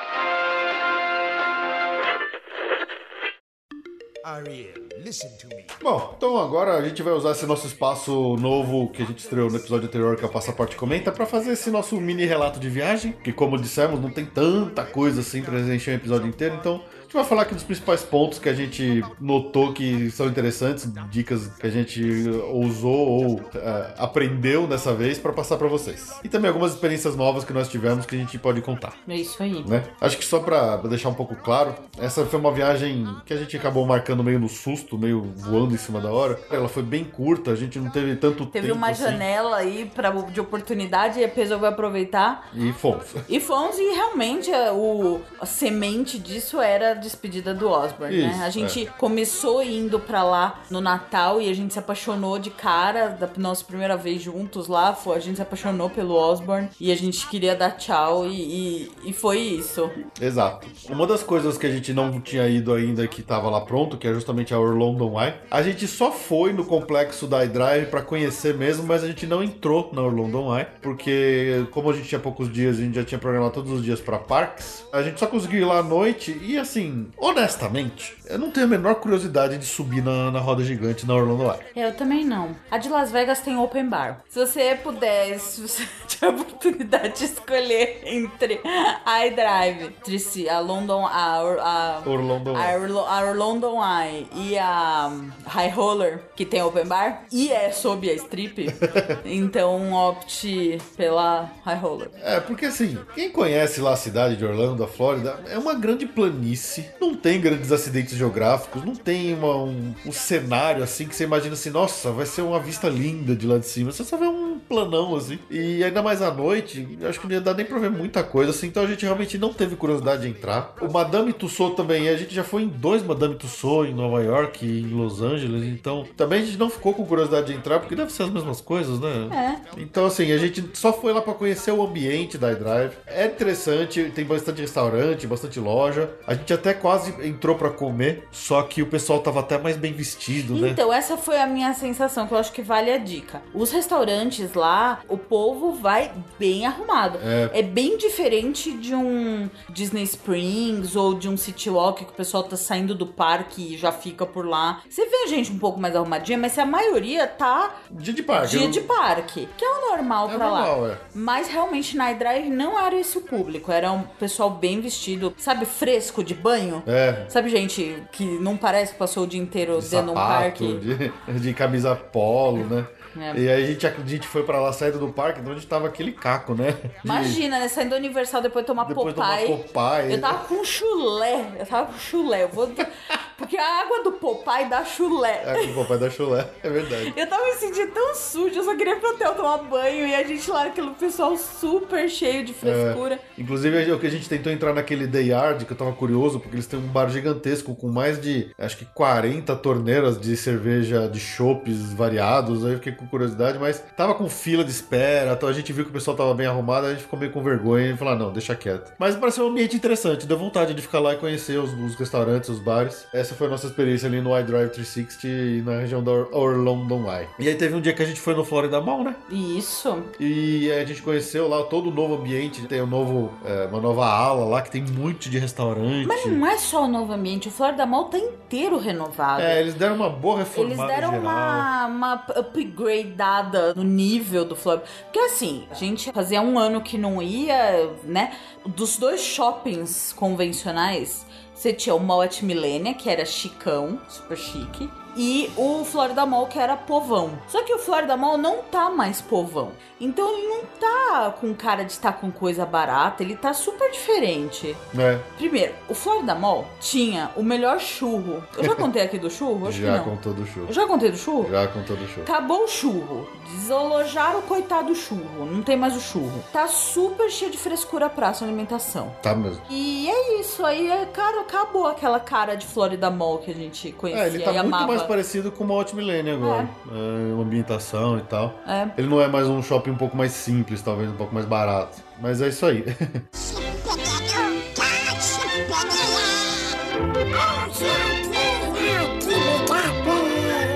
Agora falando um pouco mais de das nossas experiências de parque, a gente tô fazer algumas coisas nos parques que a gente nunca tinha feito. E isso principalmente na, no lado das refeições. É. Então a gente fez algumas refeições com personagens que a gente nunca teve, a gente, a gente nunca conseguiu antes, usando aquela dica que a gente deu pra vocês no nosso episódio anterior de notícia sobre reservas de restaurante. Funcionou e funcionou bem, tá? Então quem tiver afim de ir lá, preste atenção naquela dica, ouça de novo o nosso episódio de notícia, o número 35, que é, aquela dica funcionou, que foi uma beleza. Sim. Então a gente conseguiu comer no Be Our Guest. Quem acompanha a gente pelo Periscope, eu fiz um, uma periscopada inteira de lá mostrando todo o salão. E, e as novidades pra gente que foram o Crystal Palace no Magic Kingdom, que a Ju finalmente tirou a foto dela com o bisonho. O bisonho. Foi o melhor momento da viagem. Foi. Só lembrando que o, o Crystal Palace é um buffet que você come à vontade e lá estão os personagens da turma do Ursinho Puff. Então, enquanto a gente tava lá comendo, vai, vai- o pessoal, eles vão andando de mesa em mesa, né? Os personagens. É bem rapidinho. É bem rapidinho, né? aí eles encostam do seu lado, tiram uma foto e tal. Então a gente viu o Tigrão, o Leitão, o próprio Puff e o O Bisonho. bisonho, que foi a razão da gente ter ido. Aí o Bisonho chegou, a Ju tava sentada no, no fundo da mesa, né? Ele chegou, ele entrou no, no meio das mesas e sentou do lado dela, todo bonitinho. Imagina uma cara de retardada. Nossa, Sou Ju- eu do lado do A Ju bisonho. tava com um sorriso de orelha a orelha, assim, parecia um nenenzão, tão feliz que ela tava, tão bonitinha. Não, não, o bisonho. E ela tava usando a camiseta como do Bisonho. tá? Lógico, eu fui de propósito com a camiseta que eu tenho dele. É um lindo. E aí o Tigrão já é um cara mais ativo, ele fica pulando do seu lado. É muito engraçado, é muito, eu achei bem legal assim, a experiência. E o interessante é que mesmo estando somente dois adultos na É mesa... isso que eu ia comentar. A gente era os únicos mesas, acho que com dois, só é, adultos. quase todas as outras mesas da nossa, rede- da nossa volta tinha sempre criança. A, a gente estava só dois adultos, mesmo assim eles não ignoravam, eles realmente vinham, sentavam. Era, era bem rápido, tá? Mas eles faziam o circuitinho deles passando por todas as mesas, inclusive aquelas que só tinham só adultos. Eles não têm preconceito se você for pra lá sem criança. É, ainda bem, porque eu sou uma criançona. Nossa, o bisonho fez meu dia, É. viu? Eu tava até nervosa quando ele. Ela tava, muito engraçada, já tava estressada que o bisonho não aparecia, não aparecia. Ele, é, os três outros estavam por ali, nada do bisonho. Aí eu falei com a garçonete, falei, pelo amor de Deus, eu vim aqui pra ver ele. Aí mostrei a camiseta, assim, um lindo. É. Em termos de comida, o buffet é, você come à vontade, é aquela uma comida meio americana, assim, tem algumas coisinhas um pouquinho interessantes e tal, mas Bem fraco. É bem fraco em questão de sabor, de diferenciado, assim, não tem Comida nada meio demais. sofridinha, né? Assim, já meio. Eu não achei sofrida, mas eu achei assim, é, não tinha assim um sabor diferente. Sei lá, a coisa mais gostosinha que tava assim diferente eram os mini corn dog lá, lembra? É. Mas tinha lá um prime rib que você cortava, tinha um turkey, mas tudo meio seco, meio sem É, não nada demais. Mas dá pra comer. Dá pra comer, dá pra comer, não tô reclamando, mas assim, é, não é ruim, ele só não é o que você espera pelo preço que você tá pagando. Uhum. Similar ao que a gente fez também no Chef Mickey's, lá no Contemporary Resort.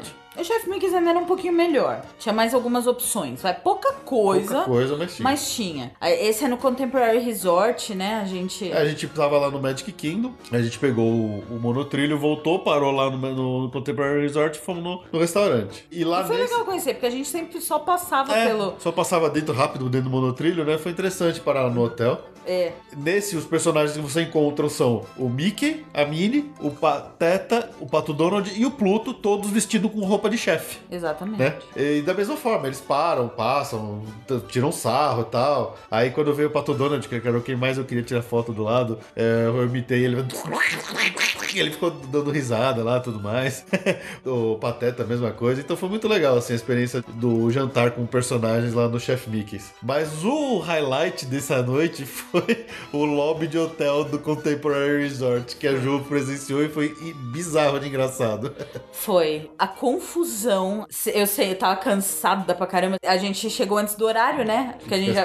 a gente foi, foi. A gente vai chegar lá, A né? gente vai chegar lá. A gente ficou esperando um pouco. É muito peculiar. Eu recomendo vocês tirem 10 minutos pra observar o lobby dos elevadores do Contemporary Resort. Aqueles, aquelas famílias com aqueles carrinhos duplos, triplos e muita gente e tentando entrar e sair de elevador. É sensacional. Assim, acho que. É sensacional. Só, só pra, pra contextualizar um pouquinho. O Contemporary Resort, apesar de todo o glamour pompa. dele, a pompa de ser um parque que fica com o monotrilho ligado direto no. Magic Kingdom, ele é um hotel meio antigo. Então os elevadores são bem pequenos. Para cá, para as famílias atuais que tem aqueles carrinhos monstros. E as pessoas são meio confusas em viagem, porque você não tá muito familiarizado. Então, imagina assim, é um lobby que tinha quatro elevadores. Quatro portas de elevador. E aí os caras chamavam, aí ficava esperando ir no outro, aí a porta abria e fechava e o cara não entrava. sabiam. Aí o cara ia entrar e a pessoa tava saindo do elevador, aí o do elevador saía, aí, Aí ele não conseguia entrar e fechava a porta, o cara não entrava, não ia embora. Tava tão divertido, tava tão engraçado ficar ali vendo os caras batendo cabeça naquele lobby. Foi. Que valeu Foi. a noite, foi a diversão da noite aquilo lá. Foi um episódio à parte, aquela, aquele lobby dos elevadores ali. Realmente.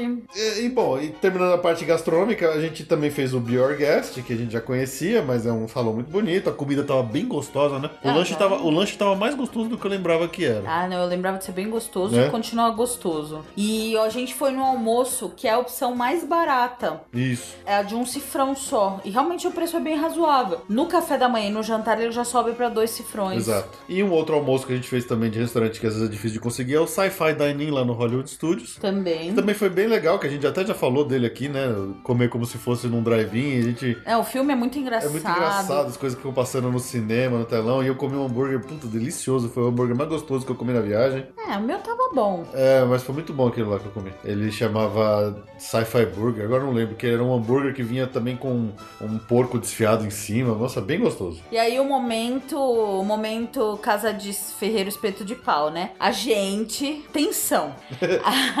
a, gente nesse esquema de reserva, desde que a gente marcou a viagem, ainda mais que a gente marcou super em cima da hora e ficou tentando arranjar esses restaurantes, a gente marcou várias refeições, vários restaurantes. Você tá marcando, A gente saiu marcando que nem maluco. você tá reservando. Cada hora que aparecia um restaurante que a gente queria, ou pra garantir alguma coisa, a gente saía marcando. Isso. E aí, a gente fez uma besteira, De a gente comeu uma bola. Nessa de sair marcando, a gente tinha uma reserva pra segundo dia de Magic Kingdom, pro Crystal Palace, no jantar, que era mais caro, e num horário que o parque já tá dando uma esvaziada, que é bom de atração. Então a gente realmente não queria esse horário. Quando a gente conseguiu, no dia anterior de Magic Kingdom, no almoço, a gente trocou e fizemos a, comemos a bola. Esquecemos de cancelar aquela reserva. Esqueci. Porque a gente fez um monte de reserva e a gente saiu cancelando todas as que não queria mais. Quando a gente achava uma que tava mais adequada com o que a, A gente, gente queria, trocava. a gente trocava. Então a gente trocou várias. A gente chegou a ter reserva no, no Plaza, no, no Magic Kingdom. A gente chegou a ter reserva no 50s Prime, Prime Time. Prime Time no Hollywood Studios. A gente fez. A gente saiu fazendo reserva que nem maluco. É, aí conforme foram aparecendo,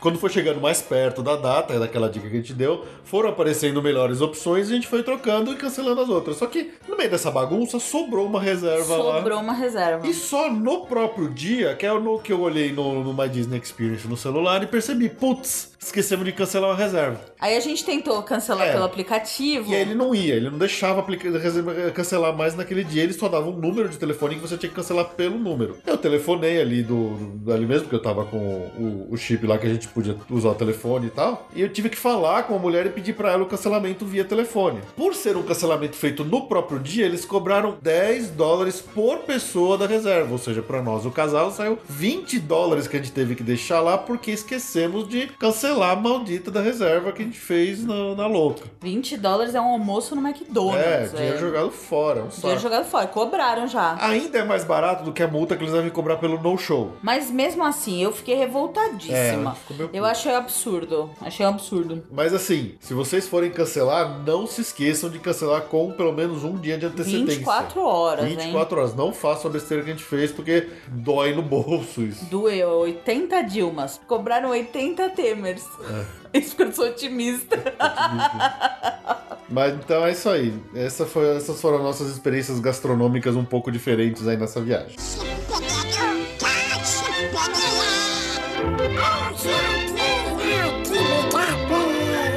E teve, por falar em experiência gastronômica, uma bem diferente, que é o Food and Wine. Então, essa foi uma coisa interessante que quando a gente acabou marcando no susto essa viagem aí com a data, percebemos que teríamos a chance de pegar o último dia do Food and Wine Festival lá no Epcot. O que foi bem legal, assim. Eu achei a experiência muito válida, eu gostei. eh, Acabei não comendo e bebendo tanto quanto eu queria, mas Pô, eu queria você mais. bebeu pra Ah, eu caramba. queria ter experimentado mais ele tava tão Paris. bêbado que ele não achou a quiosque da Alemanha pra tomar o. Outra cerveja. Ele, ele pegou uma cerveja qualquer no meio do caminho porque ele não achou um quiosque gigante da Alemanha, que era o que ele mais queria ir na cerveja.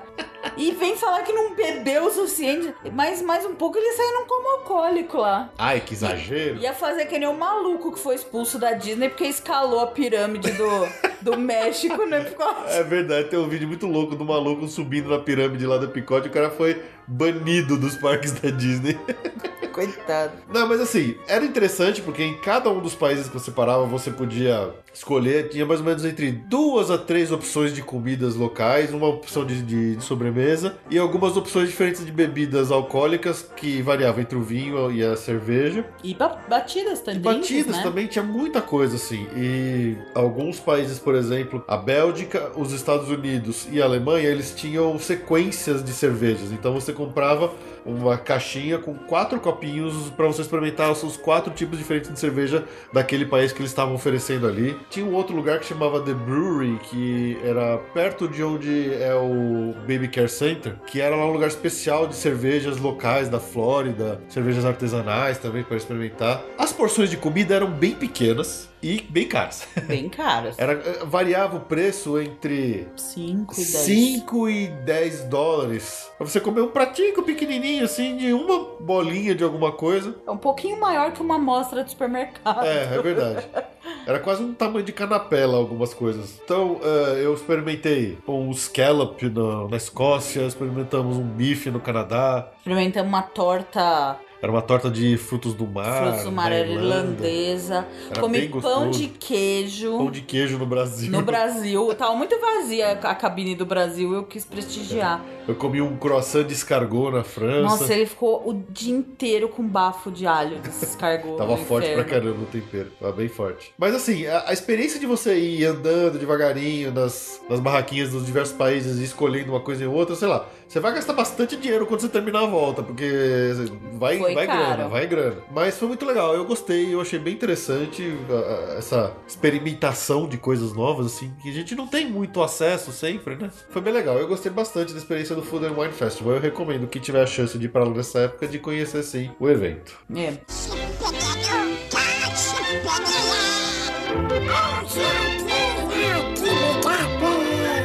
E uma dica que a gente vai dar agora é dessas assim, ó. Estamos contando só pra vocês, não espalhem. E é puta dica que eu devia cobrar vocês por isso. Essa dica vale dinheiro. E essa dica, ela é referente ao Fast Pass, a utilização do Fast Pass lá nos parques. Falando já do quarto Fast Pass em diante, tá? Não estamos falando daqueles três primeiros que você marca com antecedência. É depois que você já usou os três, quando você vai pegar seu quarto ou quinto Fast Pass e assim por diante. Como vocês devem lembrar, a gente explicou pra vocês já isso várias vezes, inclusive no nosso episódio exclusivo só sobre My Disney Experience. Para você pegar o seu quarto, quinto, sexto e aí- daí pra frente eh, Fast Pass no dia de parque depois que você já usou os três primeiros, você tem que obrigatoriamente ir no quiosque, que está dos vários que tem espalhados pelo parque. E aí você meio que tem que pegar o que tem lá disponível. A gente falou aqui do nosso relato de viagem do ano anterior, do ano passado, que se você ficasse lá tentando naquele quiosque várias vezes, você até conseguia achar coisas melhores que às vezes pipocavam lá no É, sistema. porque alguém desiste, alguém altera, alguém faz coisa assim e acaba surgindo, sabe?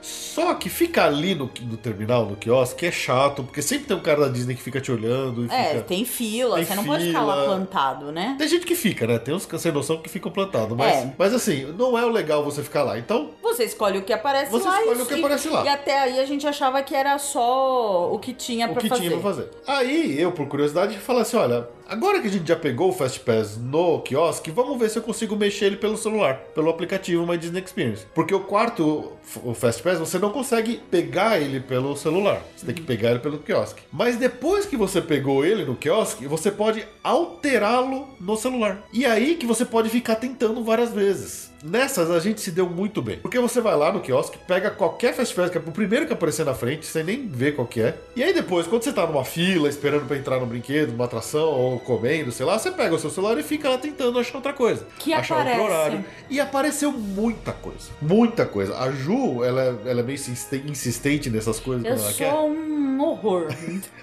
Ela, ela Eu fica sou em cima, teimo... Meu nome é clica. teimosia pura. É. Então, é, era meio loucura assim de ao longo do dia, enquanto ela tava tentando procurar, sei lá, uma, uma mina dos sete anões, apareciam Fast Passes que normalmente são impossíveis de você pegar com antecedência, como Fast Pass do Meet and Greet com a Ana e a Elsa. Apareceu duas vezes Meet and Greet com a Ana e a Elsa. Então apareciam umas coisas assim. Tanto que um dia Você lá. tem que ficar atualizando É, que nem louco. Você tem que ficar atualizando. Você vai, atualiza, vai, volta, vai, volta, vai. E as coisas vão aparecendo. No Epcot, por exemplo, quando a gente conseguiu pegar o, o quarto, já não tinha mais nem Test Track nem Soaring. A gente acabou lá no quiosque pegou pra Acho um Figment Nemo, da né, Fig- sei lá, coisa dessa. Não, pro Mission Space. Mission Spaces. E fiquei no celular. Em cinco minutos apareceu um Soaring. E a gente foi no Soaring de novo. E a gente foi no Pass. de novo. Quer dizer, se você Sim, vai lá no quiosque e tenta uma vez e pega lá a primeira coisa que vê, porque é o que não, e não tem, você vai acabar usando aquele. Mas se ficar insistindo no celular, você pode conseguir coisa boa. No Magic Kingdom, por exemplo, a gente conseguiu um Fast Pass pro Wishes, que a gente nunca pensou em pegar, porque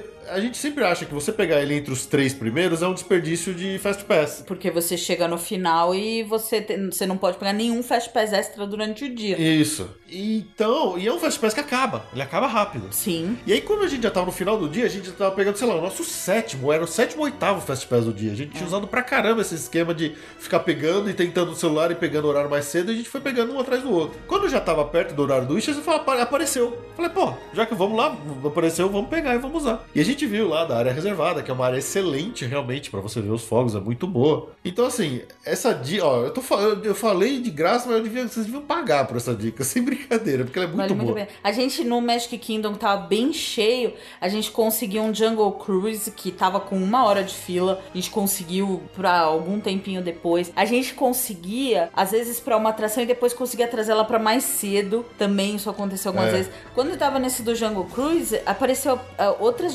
difíceis, tipo Peter Pan. Isso. A mina não apareceu, tá? A A mina mina, não- não, a mina apareceu. era difícil mesmo. Mas apareceu Space Mountain, que já tinha esgotado. Então, assim, você tá numa fila, você tá comendo. Ah, você tá esperando, você tá parado mesmo? Fica tentando. E dá, uma, dá um rush quando aparece, é uma coisa. Porque você tá lá, por exemplo, você vem do, do, do Epcot, aí só tem Fast Pass pro Figment, pro Nemo e pro. Spaceship. Não tinha mais pro Spaceship Não tinha mais, né? Esse dia do Epcot, por causa do Food and É, Wine, por ser o último dia, tava, tava bem cheio. lotado. A gente pegou 15 minutos de fila com o Fast Pass no Spaceship Earth. É, tava bem cheio. Por conta do seu último dia do Food and Wine. Não, mas tava uma loucura mesmo. Por isso que esse segundo Fast Pass do Soaring foi uma mãe. milagroso. Porque a gente tava louco pra ir de novo lá. Quando a gente, a gente chegou. Só porque lembrando que essa é a última vez que a gente viu o Soaring também no Over formato California. atual, porque depois ele vai mudar. Então a gente também tava meio que numa despedida de Soaring. né? Tava numa despedida de Soaring. E aí, então, esse dia foi um dia que a gente chegou antes de abrir o parque.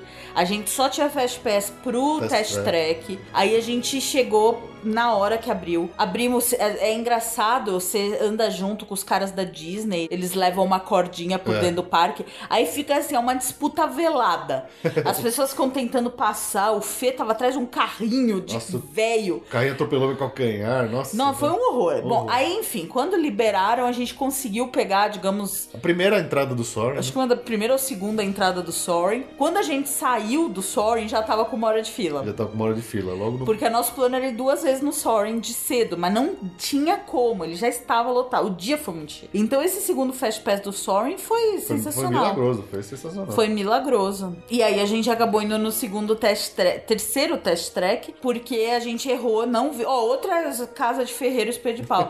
A gente não olhou no Times Guide o horário do, do Illuminations. E a gente não errou. A gente tinha certeza que o Illuminations era às nove e meia, que era o horário de fechamento de parque. E não era. Porque sempre que a gente foi era assim. É. E Só que dessa vez o Era às nove. E às nove a gente tava dentro desse test track e não viu. não viu Illuminations. Mas enfim, outra, outra casa de ferreiro espelho de pau. É isso, né? É isso. Então, olha, essa dica usem, porque vale muito a pena. E É. funciona, tá? A gente comprovou isso dessa vez.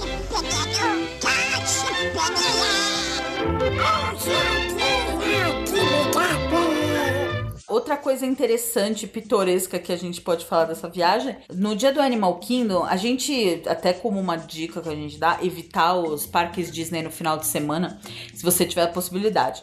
Como a gente fez uma coisa super curta e enxuta, não tinha como fugir. E a gente acabou indo na, no Animal Kingdom no sábado. E foi muito curioso, porque o parque realmente ele tava cheio chegou a ter uma hora que tava duas horas de espera no Kilimanjaro, Tava. porque os animais atravessaram a pista E e bloquearam, bloquearam a a, passagem dos pa- a passagem dos caminhões. Então ficou um tempão sem aparecer caminhão. Chegou a duas horas o Kilimanjaro. O Everest chegou a ter 40 minutos durante o dia. E esse foi um dia que a- o horário para encerramento era de seis e meia da tarde. E aí foi muito engraçado, porque a gente chegou antes de abrir, de novo. De novo. Corremos pra Expedition Everest, fizemos cinco Expeditions Everest. cedo. Logo cedo, sem fila Sem nenhuma. fila nenhuma, entrar e sair. Entrar e sair foi ótimo, porque o parque encheu bastante durante o dia, porque era um sábado. Aí a gente tinha Fast Pass pro Kilimanjaro, tinha Fast Pass pra Cali, enfim, passou. Tomei um banho no Cali, que foi foda. Tomamos um banhão Nossa no Cali. Senhora. Bom, aí passou o dia, o parque bem cheio. A gente, pra encerrar o dia, gostamos sempre de encerrar na Expedition Everest. Eu achei que fosse estar as moscas, não estava. Ah, tava assim. Não, até as seis e meia não tava, tanto que a gente demorou uns 20 minutos. A fila tava aberta bastante da fila.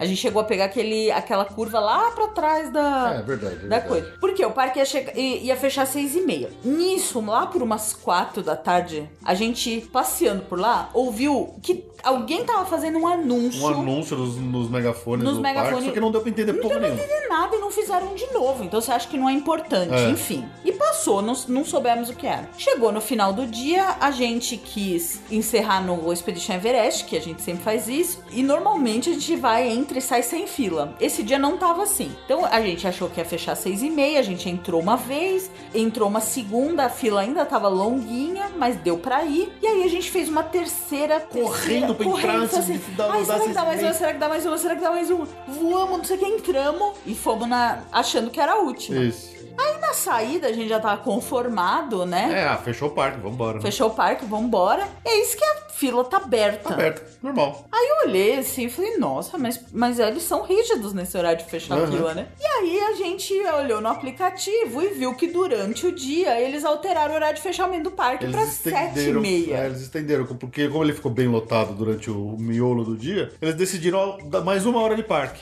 E a gente acha que aquele anúncio que a gente não. Ninguém ouviu. Ninguém ouviu. E tanto que ninguém ficou. Ficou, o parque ficou as moscas, Eu ficou praticamente sozinho. vi o Animal Kingdom daquele jeito. A gente enjoou de né? Enjoou. A gente foi quantas? No total deu 13. Porque aí, quando deu sete, seis e meia, que ninguém A galera sabia. foi embora. A galera foi embora e a gente ficou lá, sozinho.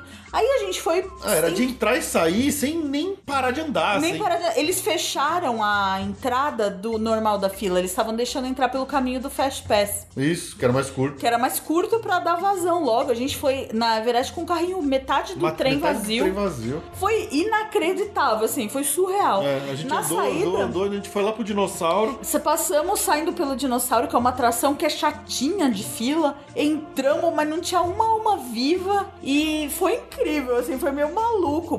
Porque o anúncio que eles fizeram, o pessoal já vai embora mais cedo no- do Animal Kingdom. Normalmente, né? Normalmente, seis e meia já tava suficiente. Eles ainda estenderam e não avisaram, Não avisaram direito. direito. Então a A gente ficou lá. Nossa, mas foi muito pitoresco, Foi né? muito engraçado. O parque tava as moscas. As moças, se você quisesse fazer, dava pra fazer. Dava pra fazer. É isso aí. Foi muito engraçado.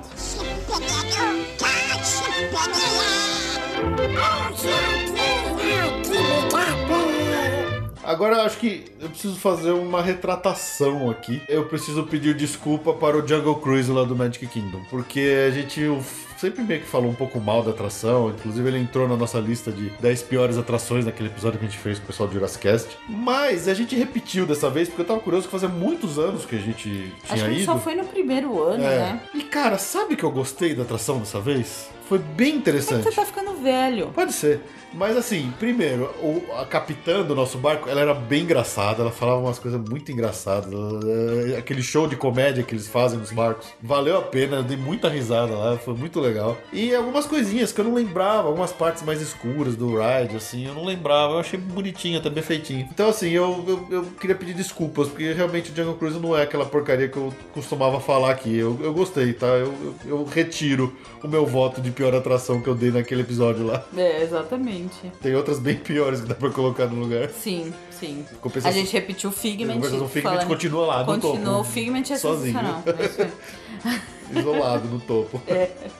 Mas no Magic Kingdom teve uma coisa bem bizarra que aconteceu com a gente quando a gente foi sumariamente expulso de lá no nosso primeiro dia de Magic Kingdom. Porque assim, como a gente sabia que tínhamos dois dias pra usar de Magic Kingdom, E o ingresso da festa custa 80 reais. Exatamente. São dólares por pessoa. É, e por causa do nosso tempo, de como a gente precisou arranjar as coisas, a gente imaginou assim: é que normalmente os dias que tem a festa são dias um pouco mais vazios, porque o pessoal não vai lá pra ir embora às 7 horas e perdeu os fogos. Então falar, bom, já que a gente já vai ter um segundo dia que a gente vai ficar normal, que vai ser um dia cheio, vamos pegar o. A gente pegou e foi no Magic Kingdom no domingo, que era um dia de festa. Tava mais cheio do que a gente esperava, porque era um domingo, afinal de contas. E porque a Magic E Kingdom, porque a a Magic Kingdom aparentemente nunca mais vai ficar vazio. É. O segundo dia, que era o que a gente achou que ia ser mais cheio, acabou não sendo tão cheio quanto a gente imaginava. É. né? E foi engraçado. Mas aí o que aconteceu? A gente imaginou, o que, que a gente fez? Quando deu 7 horas, quando tava quase a- a- encerrando o horário pro, pra quem não tinha festa, faltando 5 para 7, a gente entrou na fila da mina, da mina dos 7 anões. Falando, ah, a gente fica aqui na fila. Esse dia a gente tinha o chefe Mickey Gente, só às 9 da noite, né? exatamente. Gente- Então dava tempo tranquilo de fazer a mina, sair com calma. É. A gente fala, ah, a gente sai, os caras não vão deixar a gente entrar mais numa atração. A gente vai saindo com calma, curte mais um pouquinho o parque até a hora de pegar o monotrilho e ir lá pro chefe Mickey. Cara, eles não deixaram a gente se mexer no parque. A gente queria. Primeiro que já tinha uma mal informada de uma atendente da, da, da Disney. Lá no, no- na, na mina, mina, né? porque eu acho que muita gente teve a mesma ideia que a gente. E a fila da mina encheu na hora que a Muito gente grande. entrou. Quando a gente passou pela portinha, a gente, já estava na fila, mas do lado de fora. Quando a gente passou pela portinha, já tinha passado às sete. Uma menina mal informada tava checando a pulseira da festa. Só que a gente já tava na fila há uns 10 minutos. E aí uma outra veio lá corrigir ela. É, exatamente. Falou, não, o pessoal que tá, tá até a moça lá que tá marcando, eles estão, antes das sete eles entraram na fila, então eles podem ir. Então esse foi o primeiro já É. susto, né? E aí na saída a gente falou, ah, vamos dar uma passada no banheiro ali. E nesse meio do caminho do corredor ali, que a gente quer dar uma volta por fora do. do pelo, pelo anel externo, Tomorrowland, né? Pela né? Tomorrowland, uma mulher já no meio do corredor pediu assim: cadê a pulseira de vocês? Falei, não, a gente não tem, a gente só tá indo no banheiro ali antes de ir embora. Não, não, o senhor pode ir por aqui, que é o caminho mais curto, tem um banheiro no caminho. Falei, não, mas eu quero ir naquele banheiro ali. que Não, não, vai lá, pode, segue em frente. Meio que mandando a gente sair pelo caminho mais curto mesmo, eu não queria saber, não. Não, não teve. Bem anti-Disney, É, né? exato. E aí, no meio do caminho, assim, o pessoal ficava checando o tempo todo se você tava com a pulseira da festa ou não. Eu falava assim, calma, já tô indo embora. Fica tranquilo, eu tenho dinheiro no meu bolso ainda, vocês não precisam me expulsar, sabe? É. E aí, o, o banheiro que tem ali na, na, na esquina do Cases Corner, era o último que, de, de que a gente conseguiu usar, ainda tinha uma mulher na porta, que todo mundo que entrava, ela perguntava, cadê a pulseira? Falei assim, não, eu só tô indo no banheiro pra ir embora. Ah, tá bom. E quando a pessoa saía do banheiro, ela já falou assim, olha, direita, direita, saída. Assim, toda aquela hospitalidade Disney que a gente conhece, que a gente lembra, que todo mundo elogia pra caramba, sumiu. Mas Morreu. sumiu na hora. Assim, a gente ficou até me sentindo meio mal. Falei, porra, normalmente Disney não é assim, né? Eles estavam... Tanto que no último dia, na, na segundo dia do Magic Kingdom, que a gente ficou pro, pro show e tal, o ingresso normal era até as 10. E tinha Extra Magic Hours até a meia-noite. A gente não tava em Hotel Disney dessa vez, mas esse dia foi super tranquilo. Porque ele- Você não podia entrar na não atração, entrar na atração porque porque eles checavam a Magic. Mas e tudo bem, mas ninguém ficou apressando a Não. gente pra sair do parque. Não. Muito pelo contrário, podia comprar, podia comer. À vontade. Você não podia ir na atração, que isso é exclusivo e tudo Isso. bem, é a regra do jogo. Agora, nesse dia foi até, assim, muito antipático, antipático, mesmo, a gente né? se sentiu até meio mal. Falei, porra, mas caras estão expulsando a gente. Não, isso que a gente ia pro chefe Mickey Nossa gastar cento e carambas dinheiros pra, pra dar dinheiro pra eles É. e, e a gente foi expulso, não podia nem usar o banheiro que queria. É, então, assim, foi meio chata essa experiência de ser expulso do Magic Kingdom porque a gente não tava na festa de Natal. Por um lado, eu até entendo que, porra, quem pagou a festa, quem pode usar e tal, mas. Sei lá, a- Disney tem a fama de tratar bem e tal, de sempre o lado da magia e Aí você vê que o dinheiro É dominou o dinheiro que mesmo, né? manda, cara. O dinheiro que manda. Então, assim, a gente ficou meio decepcionado nesse ponto aí com a Disney no Magic Kingdom de ter sido escorraçado de lá praticamente, a chicotada. É, foi mesmo.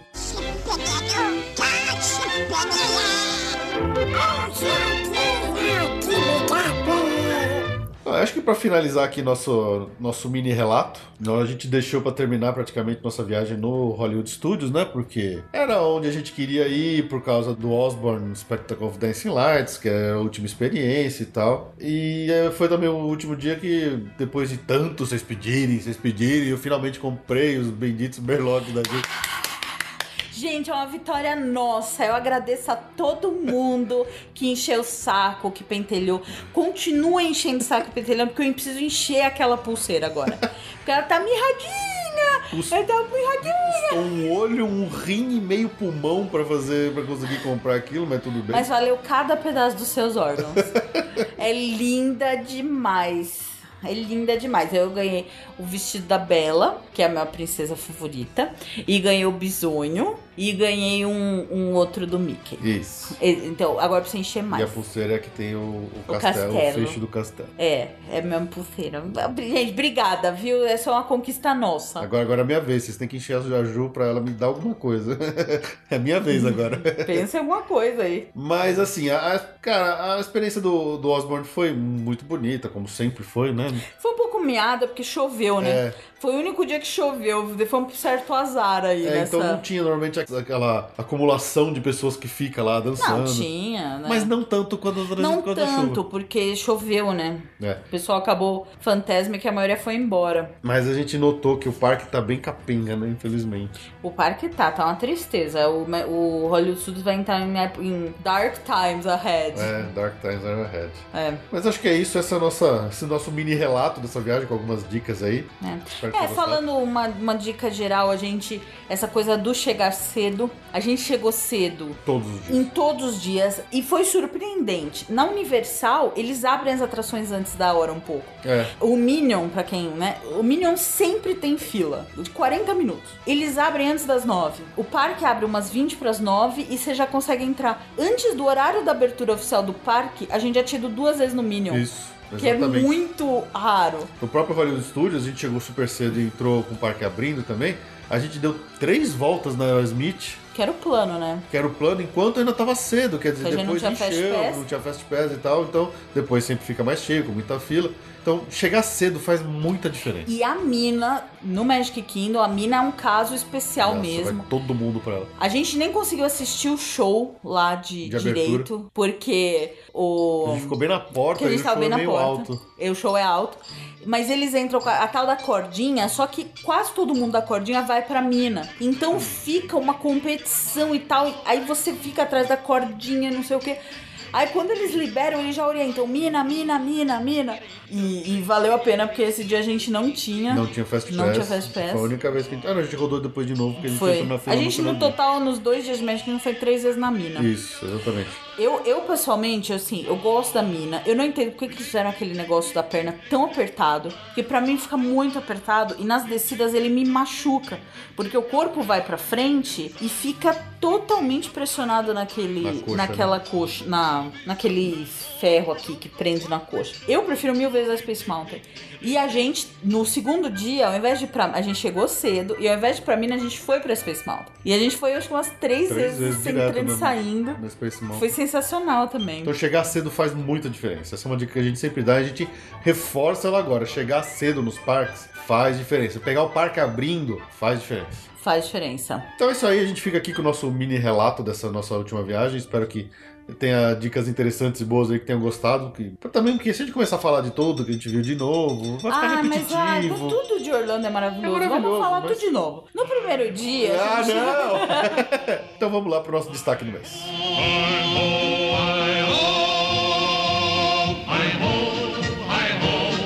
It's home from earth we go.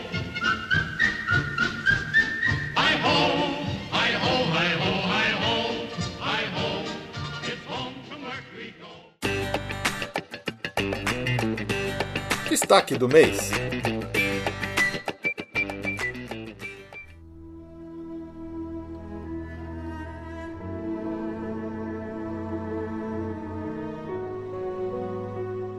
Queria destacar aqui uma atração também que foi novidade pra gente, que a gente viu pela primeira vez, que é diferente do que. Que o Felipe não queria ir, mas eu imaginava. insisti porque eu consegui um Fast Pass. Exato. Que é justamente a da princesa favorita da Ju, Oh, que é a atração que se chama Enchanted Tales with Belle, da Bela. tá né? bela. A atração ela é uma coisa bem interativa, mas tem alguns detalhes dela que são muito legais, que eu fiquei de boca aberta assim na tecnologia que eles usam lá. Quando você entra lá no, no, no primeiro quarto, que é como se fosse a oficina do pai da Bela, né? Que eu esqueci o nome, que ele é um inventor tal, é como se você entrasse na oficina dele e tem um espelhão lá, bonito assim, que todo mundo fica de frente pra ele. É uma, a mulher lá fala: Ah, vocês têm que falar as palavras mágicas assim. E aquele espelho, de repente ele abre numa porta, a gente não, Não, viu foi aquilo acontecendo. Foi sensacional. aquilo. Eu juro que eu fiquei, nossa, do nada apareceu uma porta assim, não, não vi, não dava pra ver aquilo antes, É. né? E aí depois a gente entra num quarto que tem a, o guarda-roupa, Que é maravilhoso, né? É. Nossa. que tem o guarda-roupa da Bela, e, e o guarda-roupa fala com a gente, ele se movimenta, a, a cara fala, ele é muito bem feito. E aí o que acontece? As, as mulheres lá da, da atração, os cast members, eles abrem o guarda-roupa eles começam a tirar uns props, né? Uns, uns itens, brincando pra, como se eles estivessem dando papéis na história que vai ser contada pra Bela, para as pessoas que estão lá. Então a criançada vai lá, às vezes uns adultos também pegam alguns itens e. Ah, esse aqui é, esse- você vai ser o castelo, você vai É. ser o bully, você vai ser o guarda, o, o cavaleiro, você vai ser o cachorro, você vai ser o. Tudo em inglês, tá? Tudo em inglês, tudo em inglês. É uma atração totalmente em inglês. Ah, e aí, depois que ele distribui os papéis, né, para as pessoas que estavam interessadas, elas entram numa outra sala e depois todo mundo segue e senta numa arquibancadinha. Ali é a biblioteca da Bela, É. Tem um Lumière. que tem um ali. Lumière muito, mas muito bem feito. Que ele se mexe de realmente ali. Você vê o rosto dele se mexendo, os braços dele se mexendo, ele falando com, com o público. Nossa, eu fiquei bobo de como é bem feito aquele Lumière. É incrível. E aí entra a Bela, entra a princesa vestida com o vestido tradicional amarelo da Bela, né? E faz uma mini encenaçãozinha ali, usando aquelas as crianças que estão com os personagens. É como se todo muito mundo estivesse contando uma história pra ela. Exatamente. É, e aí, principalmente a criançada que participou e tal, a criançada que tá lá, eles posam pra tirar foto com ela. ela as crianças que vão tirar foto do lado da Bela, elas ganham um marca-livro de É, presente, né? um- uma lembrancinha. Uma lembrancinha. Mas assim, foi uma experiência interessante, foi bonitinho de ver, principalmente a parte tecnológica que eu não esperava, tanto da porta abrindo, quanto do armário falando, quanto do Lumière, eu achei incrível, assim, de babar mesmo. Ah, eu achei a Bela incrível. Porque A Bela, a menina menina era era- muito. Ela era muito boa. Era muito princesa mesmo, É, a nossa, menina. Ela era Putz. muito bonita, ela tava no papel assim de corpo e alma ali, É. né, de Bela, né? E aí fica um tempão lá batendo foto com toda a criançada. é, Não é assim, nossa, olha, é tipo, não vá na, no Space Mountain pra ir lá. Mas é uma vez é interessante, acho que conhecer. Sim, sim, eu acho que valeu a pena, assim. A gente, como não conhecia, era uma experiência que já existia um tempinho e a gente não conhecia, então foi uma novidade pra nós. Foi. Mas assim, foi superou minhas expectativas. Eu Foi. achei que ia ser um negócio super chato, besta e tal, e, e eu gostei, eu gostei. Eu gostei. É uma. É é porque a gente tá ficando velho. É, deve ser. Deve ser. Fala pra um moleque Não, de moleque não 16 vai- anos e ver a Enchanted Tales of Belle vai. Bom, depende, se ele curtir a Bela, ele pode ficar Não, a. Bela era Nossa, bonitona. menina- Quê? Quê? Quê? Quê? Ai, eu tô tomando escovada aqui. Vou falar do Gaston que fica lá fora. Pode falar, você já falou? Gaston gato. Não, você já falou isso outras vezes. Ó, tá coçando a minha testa aqui, dois pontos. Ah, a minha também, pelo visto, né? É, bom, então esse aí foi o nosso destaque do mês e também o case da separação do casal.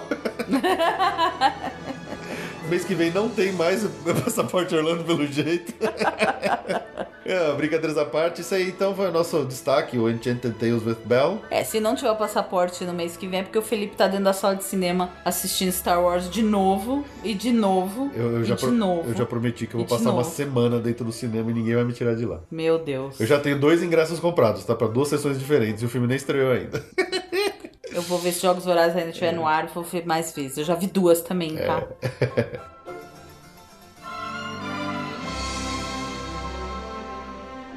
Então é isso aí, pessoal. Espero que tenham gostado. A gente falou bastante. Ficou maior do que eu imaginava o episódio. Desculpa aí pelo comprimento dele. Qualquer coisa, mandem notícias, mandem e-mails, mandem perguntas e dúvidas que a gente ajuda a responder. Espero que tenham gostado. É, a gente se vê daqui a 15 dias com o nosso quiz de final de ano, com a participação dos nossos ouvintes. Sim. Então, até mais. A gente se vê. Abraço. Tchau. Tchau.